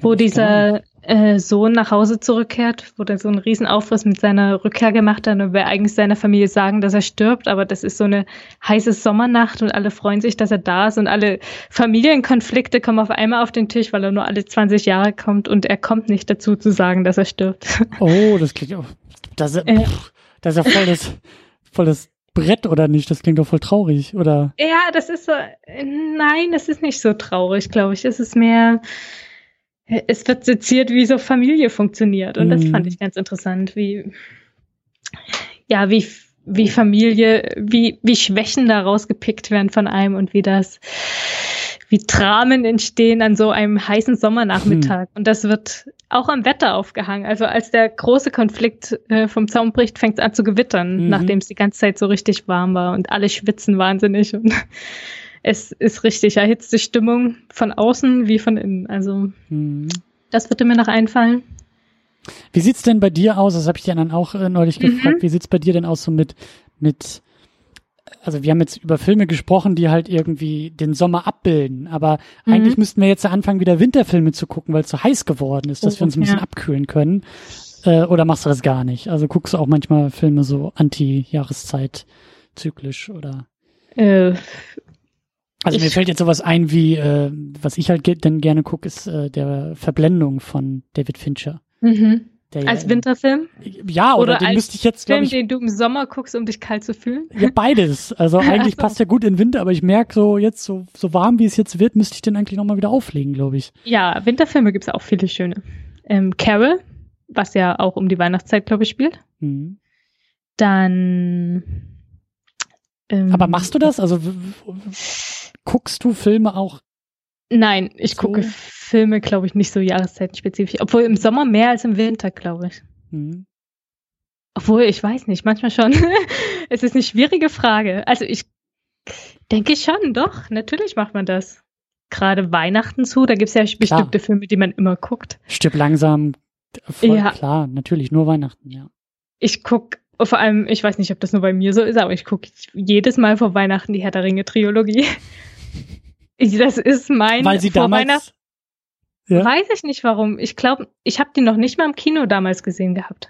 Ich habe die erst später im Kino gesehen. Okay. Und aber das hat sich bei mir so. Ja, ich war einmal vor Weihnachten krank. Ich weiß genau, warum das so ist. Ich war einmal vor Weihnachten krank und zwar mehrere Wochen. Und da habe ich angefangen, die zu sehen. Und das ist ja relativ lang. Und da habe ich alle Filme gesehen in der Extended Edition plus alle ähm, Making-of-Sachen, die dazu waren. Also das Oha. hat wahnsinnig lang gedauert. Dann und warst du jetzt, Da warst du aber äh, ich war zwei Wochen krank. Ja, okay. Also, ja. Und seitdem habe ich vor Weihnachten immer das Gefühl, das genau nochmal zu machen. Ich schaff's nicht immer ganz, aber die Filme schaffe ich meistens, das Making-of-Zeug nicht. aber ja, und deshalb sind Herr der Ringe-Filme für mich immer mit Weihnachten verbunden und mit, mit Kälte. Und ja. das sind dann wahrscheinlich die ganz ähm, persönlichen Sachen, die dann reinspielen. also wenn man alle Augen zumacht oder halt im Fieberwahnsinn da liegt, dann kann man Ja. Ralf auch so ein bisschen als Weihnachtsmann sehen. Das ist ja schon, Ja, genau. ist, ja, Ja. Und dann diese klassischen Fernsehfilme, die nur zu Weihnachten kommen, klar. diese ganzen Sissi-Geschichten. Ja. Hm. Und Ja, aber das, das geht ja auch fast schon in die Richtung so von Tradition, ne? Ja, So Filme, ja. die man irgendwie in Tradition schaut oder filmische Traditionen, die man hat. Ja. Genau. Ja. Also ich habe ein paar, äh, nicht übermäßig viele, denke ich. ja. Aber dann, ähm, ja, dann sind wir eigentlich auch schon fast, wenn wir von Tradition sprechen, können wir dann auch Mhm. schon von deiner, von deinem Badewannenhobby sprechen, oder? Mhm. Weil ja, so Sommerfilme, klar. Also würde mich auch noch wahnsinnig interessieren. Vielleicht gibt's auch schon äh, Leute, auch die, die zuhören und die auch letztes Mal Ja. hatten wir auch den Aufruf, ne? Also ähm, lasst uns gerne Filme sammeln, schlagt gerne Filme vor, die vielleicht bei euch traditionell im Sommer äh, geguckt werden oder die für euch Definition von Sommerfilm sind oder lasst uns auch gerne über die Definition selber noch weiter diskutieren. Das können wir auf jeden Fall gerne machen. Mhm. Aber ich will auf jeden Fall auch noch jetzt an dieser Stelle mit Mikrofon und Sendung über dein Badewannenprojekt halt sprechen. Ja. Wo fangen wir an? äh, bei einer Frage, die ich seitdem wir den Film erwähnt haben, äh, mit Ja. mir rumtrage, hat Call Me By Your Name, ist das, gilt das auch als Badewanne, wenn es ein ja, etwas größerer nein, habe Pool? ich nicht. okay, Habe ich nicht genommen als Badewanne. Diese, diese große, das, das wirkt mir schon sehr als Pool. Ich, ich stehe aber sehr oft vor der Frage, ist das nun eine Badewanne oder nicht? Und zwar habe ich ähm, bei Boogie Nights zum Beispiel sitzen sie in einem ähm, Whirlpool mit drei Leuten drin. Es ist aber keine Oh. Badewanne, wo sie mit drei Leuten drin sind. In dem Fall habe ich es halt dazu genommen, weil sie so eng sitzen. Okay. Aber dies, dieser Pool ist schon ein bisschen übertrieben bei By Your Name. Aber das sind tatsächlich Definitionsschwierigkeiten, Das die da stimmt, auf ja. mich zukommen. Also ich glaube auch, ich muss den da nochmal ähm, noch mal ansehen. Bei Scarface, er hat so eine Ja. Riesenbadewanne, glaube ich. Ich weiß nicht, ob das eine Badewanne ist. Das ist Oder auch ist so ein Symbolpool. Pool? so ein, ja, weiß ich nicht. Jacuzzi. Ist, ich überlege wirklich tatsächlich mehrmals, mehrere Minuten lang, ob ich das aufnehme oder nicht. Und dann entscheide ich das einfach aus, aus dem Bauch raus. Ja. Tja, aber wir können Weiß noch mal zu der zu der Ausgangsfrage zurück oder zu dem Ja. Ausgangsthema. Thema. also was Mhm. was was was was genau machst du da? Also du bist einfach beim Filmeschauen darüber gestolpert, Mhm. ähm, dass die Badewanne als Motiv oder als Ort äh, in Filmen ja irgendwie eine Bedeutung hat. Also die sind, Ja. sind sind dir vermehrt Filme aufgefallen oder war das ein Film, bei dem es irgendwie Klick gemacht hat oder wie bist du Mm, zu diesem Thema gekommen? Zu Ich glaube, ich habe mehrere Filme hintereinander gesehen, wo sie eine wirklich tragende Rolle gesehen, äh, gespielt hat und dann ist es mir ins Auge gesprungen sozusagen. Mhm. Und wenn man einmal sowas hat, dann, dann achtet man ja darauf und dann kommen immer mehr Badewannen zum, Zus äh, zum Vorschein. Ich glaube, ich habe gesehen Weekend, danach dieses, wie heißt es gleich, dieses äh, der französische Film, wo sie diese mehrere Bomben in Paris liegen, äh, legen und dann in diesem Kaufhaus ausharren. Boah, das weiß den kenne ich gar nicht. Äh, auch nicht so alt. Ja, auf jeden Fall äh, liegt einer der Protagonisten, er schminkt sich sogar er, und setzt sich mit einer Flasche Wein in diese leere Badewanne rein, mitten in diesem Luxuskaufhaus. Und das, obwohl er eigentlich gegen den Kapitalismus diese Bomben gelegt hat. Und das fand ich so wahnsinnig ein richtig gutes Bild. Und ja, so sind mir mehrere Badewannen aufgefallen und wenn man das einfach dann verfolgt, ich weiß nicht, es lässt mich nicht mehr los. Deswegen mein schräges Hobby. und äh, guckst du denn auch gezielt potenzielle Badewannenfilme dir an? Oder ist das äh, eher nein, so ein, nein. du schreibst dann nebenbei mal so auf, wenn Ich- dir sowas auffällt? Ja, ich gucke Filme ganz normal nach Interesse und wenn mir eine auffällt, dann vervollständige ich meine Liste. Also ich will mich da jetzt nicht so einschränken, dass ich nur noch Badewannenfilme gucke. Ja, oder dass du halt Ähm. aus dem, aus dem Regal greifst und sagst, also heute Abend wird's jetzt der Film, weil da ist zumindest eine Badewanne auf dem Cover und dann kann es ja gut ja, sein, nein, dass da. nein, okay. nein. Das wäre noch ein bisschen mehr verschoben, als es so schon ist. ja, ähm, nein. Also ich sammle das, ich dokumentiere das einfach nur, was mir so gerade ja vor die Augen kommt. Tja. Genau. Ich scroll ja auch gerade so ein bisschen durch die Liste, durch deine Ja. äh, Letterboxd. Ja, sie ist noch, ist noch ein bisschen klein, dadurch, dass ich das wirklich nicht gezielt gucke, aber sie wächst und wächst. Ich kann dir noch äh, Garden State empfehlen. Ah, den habe ich sogar gesehen. Dann kannst du dich auch dran erinnern, dass da ja auch ja durchaus wichtige Szene Ja, stimmt. am ja. Ende, die beiden sitzen in einer Badewanne und fangen Stimmt. seine Träne auf. Ja. Und ja, auch bei äh, unserem Film war eine ganz kurze dabei, aber Stimmt. nicht so wichtig. Also Na ja, er hat da irgendwie so seine Pläne, glaube ich, drin geschlossen, ne? Irgendwas mit Ja, also er plant da ein bisschen und aber noch wichtiger ist die Badewannenszene in der 1999-Verfilmung. äh, weil da kommt diese Homoerotik total zum Ah, ähm, okay. Tragen und da wird sie auch explizit gezeigt. Und zwar sitzt ähm, Dicky in dieser Badewanne drin und sie spielen Schach. Er liegt nackt in der Wanne und Tom kauert so vor dieser Wanne und sie spielen Schach. Und Wow.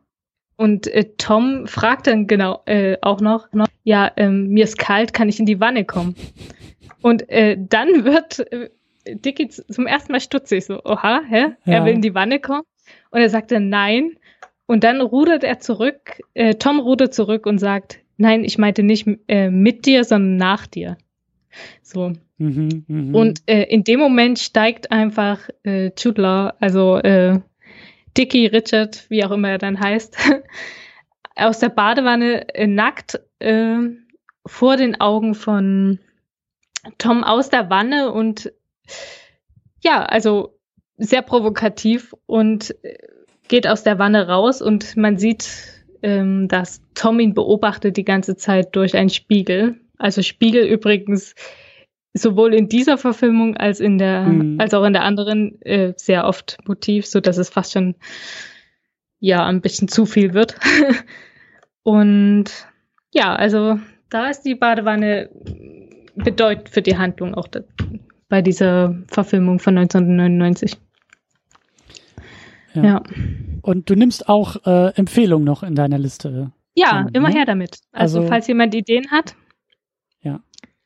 Gesucht werden Filme, in denen es ja eine Szene in der Badewanne gibt. Es muss noch nicht mal wichtig sein, oder? Also die Definition sagt jetzt nicht, ja, es nein. muss jetzt äh, wahnsinnig äh, handlungstragend, emotional sein, sondern Hauptsache, es gibt Menschen, die Genau. irgendwie in Badewannen sitzen.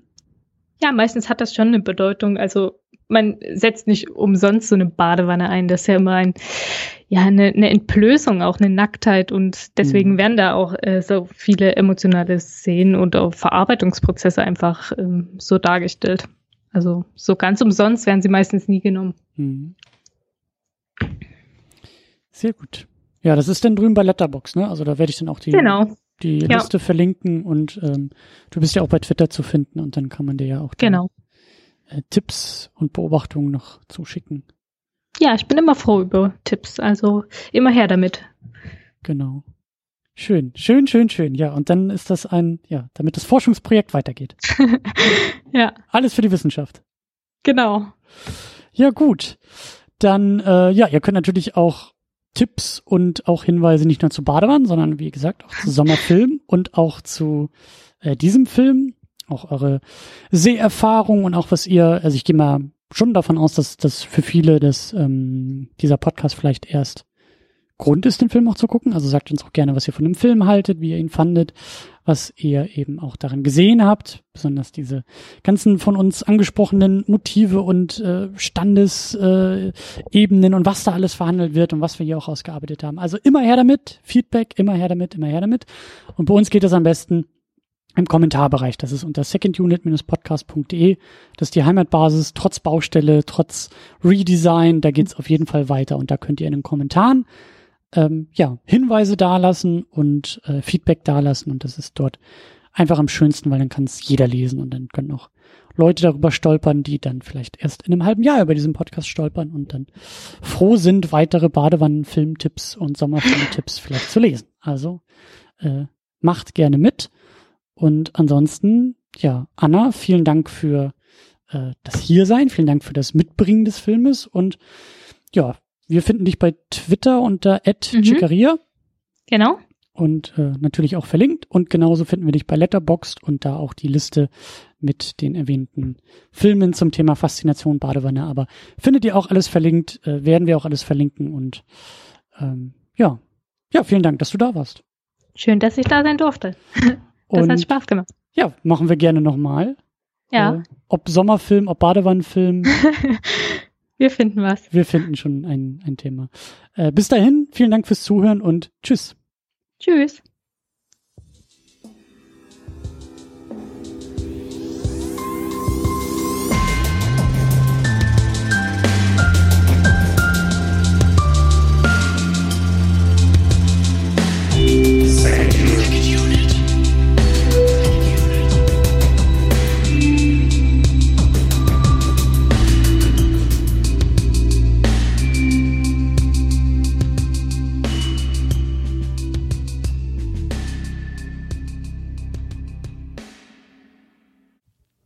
Die Second Unit ist das Ergebnis harter Arbeit. Der Podcast kostet Zeit, er kostet Energie, er kostet Geld. Deshalb könnt ihr unsere Arbeit bei Patreon und Steady unterstützen. Zahlreiche wunderbare Menschen machen das bereits. Jonas Mapace, Rochus Wolf, Alex, James Vermont, Cedric Schmidt, Michi W., Jan Reppin und Fabian Yu unterstützen uns bei Patreon mit zwei Dollar im Monat. Darüber hinaus unterstützen uns Tahiti Su, Sultan of Swing, Markus Halmitschlager, David X. Noack, Florian Primel, Sebastian, Gian Ferrari Stefan, Stefan Druwe, Rike The Midlist, Käthe, Playstar, Christian Schmickler, Jota, Steve Geiler, Ulf P., Spencer and Stewart, Lars Rühmann, Inge, Stefan Manken, Jan, Timo Gerdau und Alucard mit jeweils 5 Dollar im Monat. Für diese Summe erhalten Sie Zugang zu unseren State of the Unit Podcasts und Videos, die jeden Monat einen Blick hinter die Kulissen liefern. Darüber hinaus unterstützt uns noch Thomas Jaspers mit 10 Dollar im Monat bei Patreon. Wer uns nicht über Patreon unterstützen möchte, kann uns auch bei Steady unterstützen. Das machen Anne-Kathrin Pache-Wilke für 2 Euro im Monat, Sonja Bethke-Jele für 5 Euro im Monat, auch dafür erhält sie Zugang zu den State of the Unit Podcasts und Videos. Darüber hinaus unterstützt uns Niklas Römke mit 10 Euro im Monat. Euch allen ein großes, großes Dankeschön. Wenn du uns auch unterstützen möchtest, dann schau einfach vorbei unter patreon.com slash secondunit oder steadyhq.com slash secondunit. Darüber hinaus findest du alle Links bei uns auch im Blog unter secondunit-podcast.de. Vielen Dank.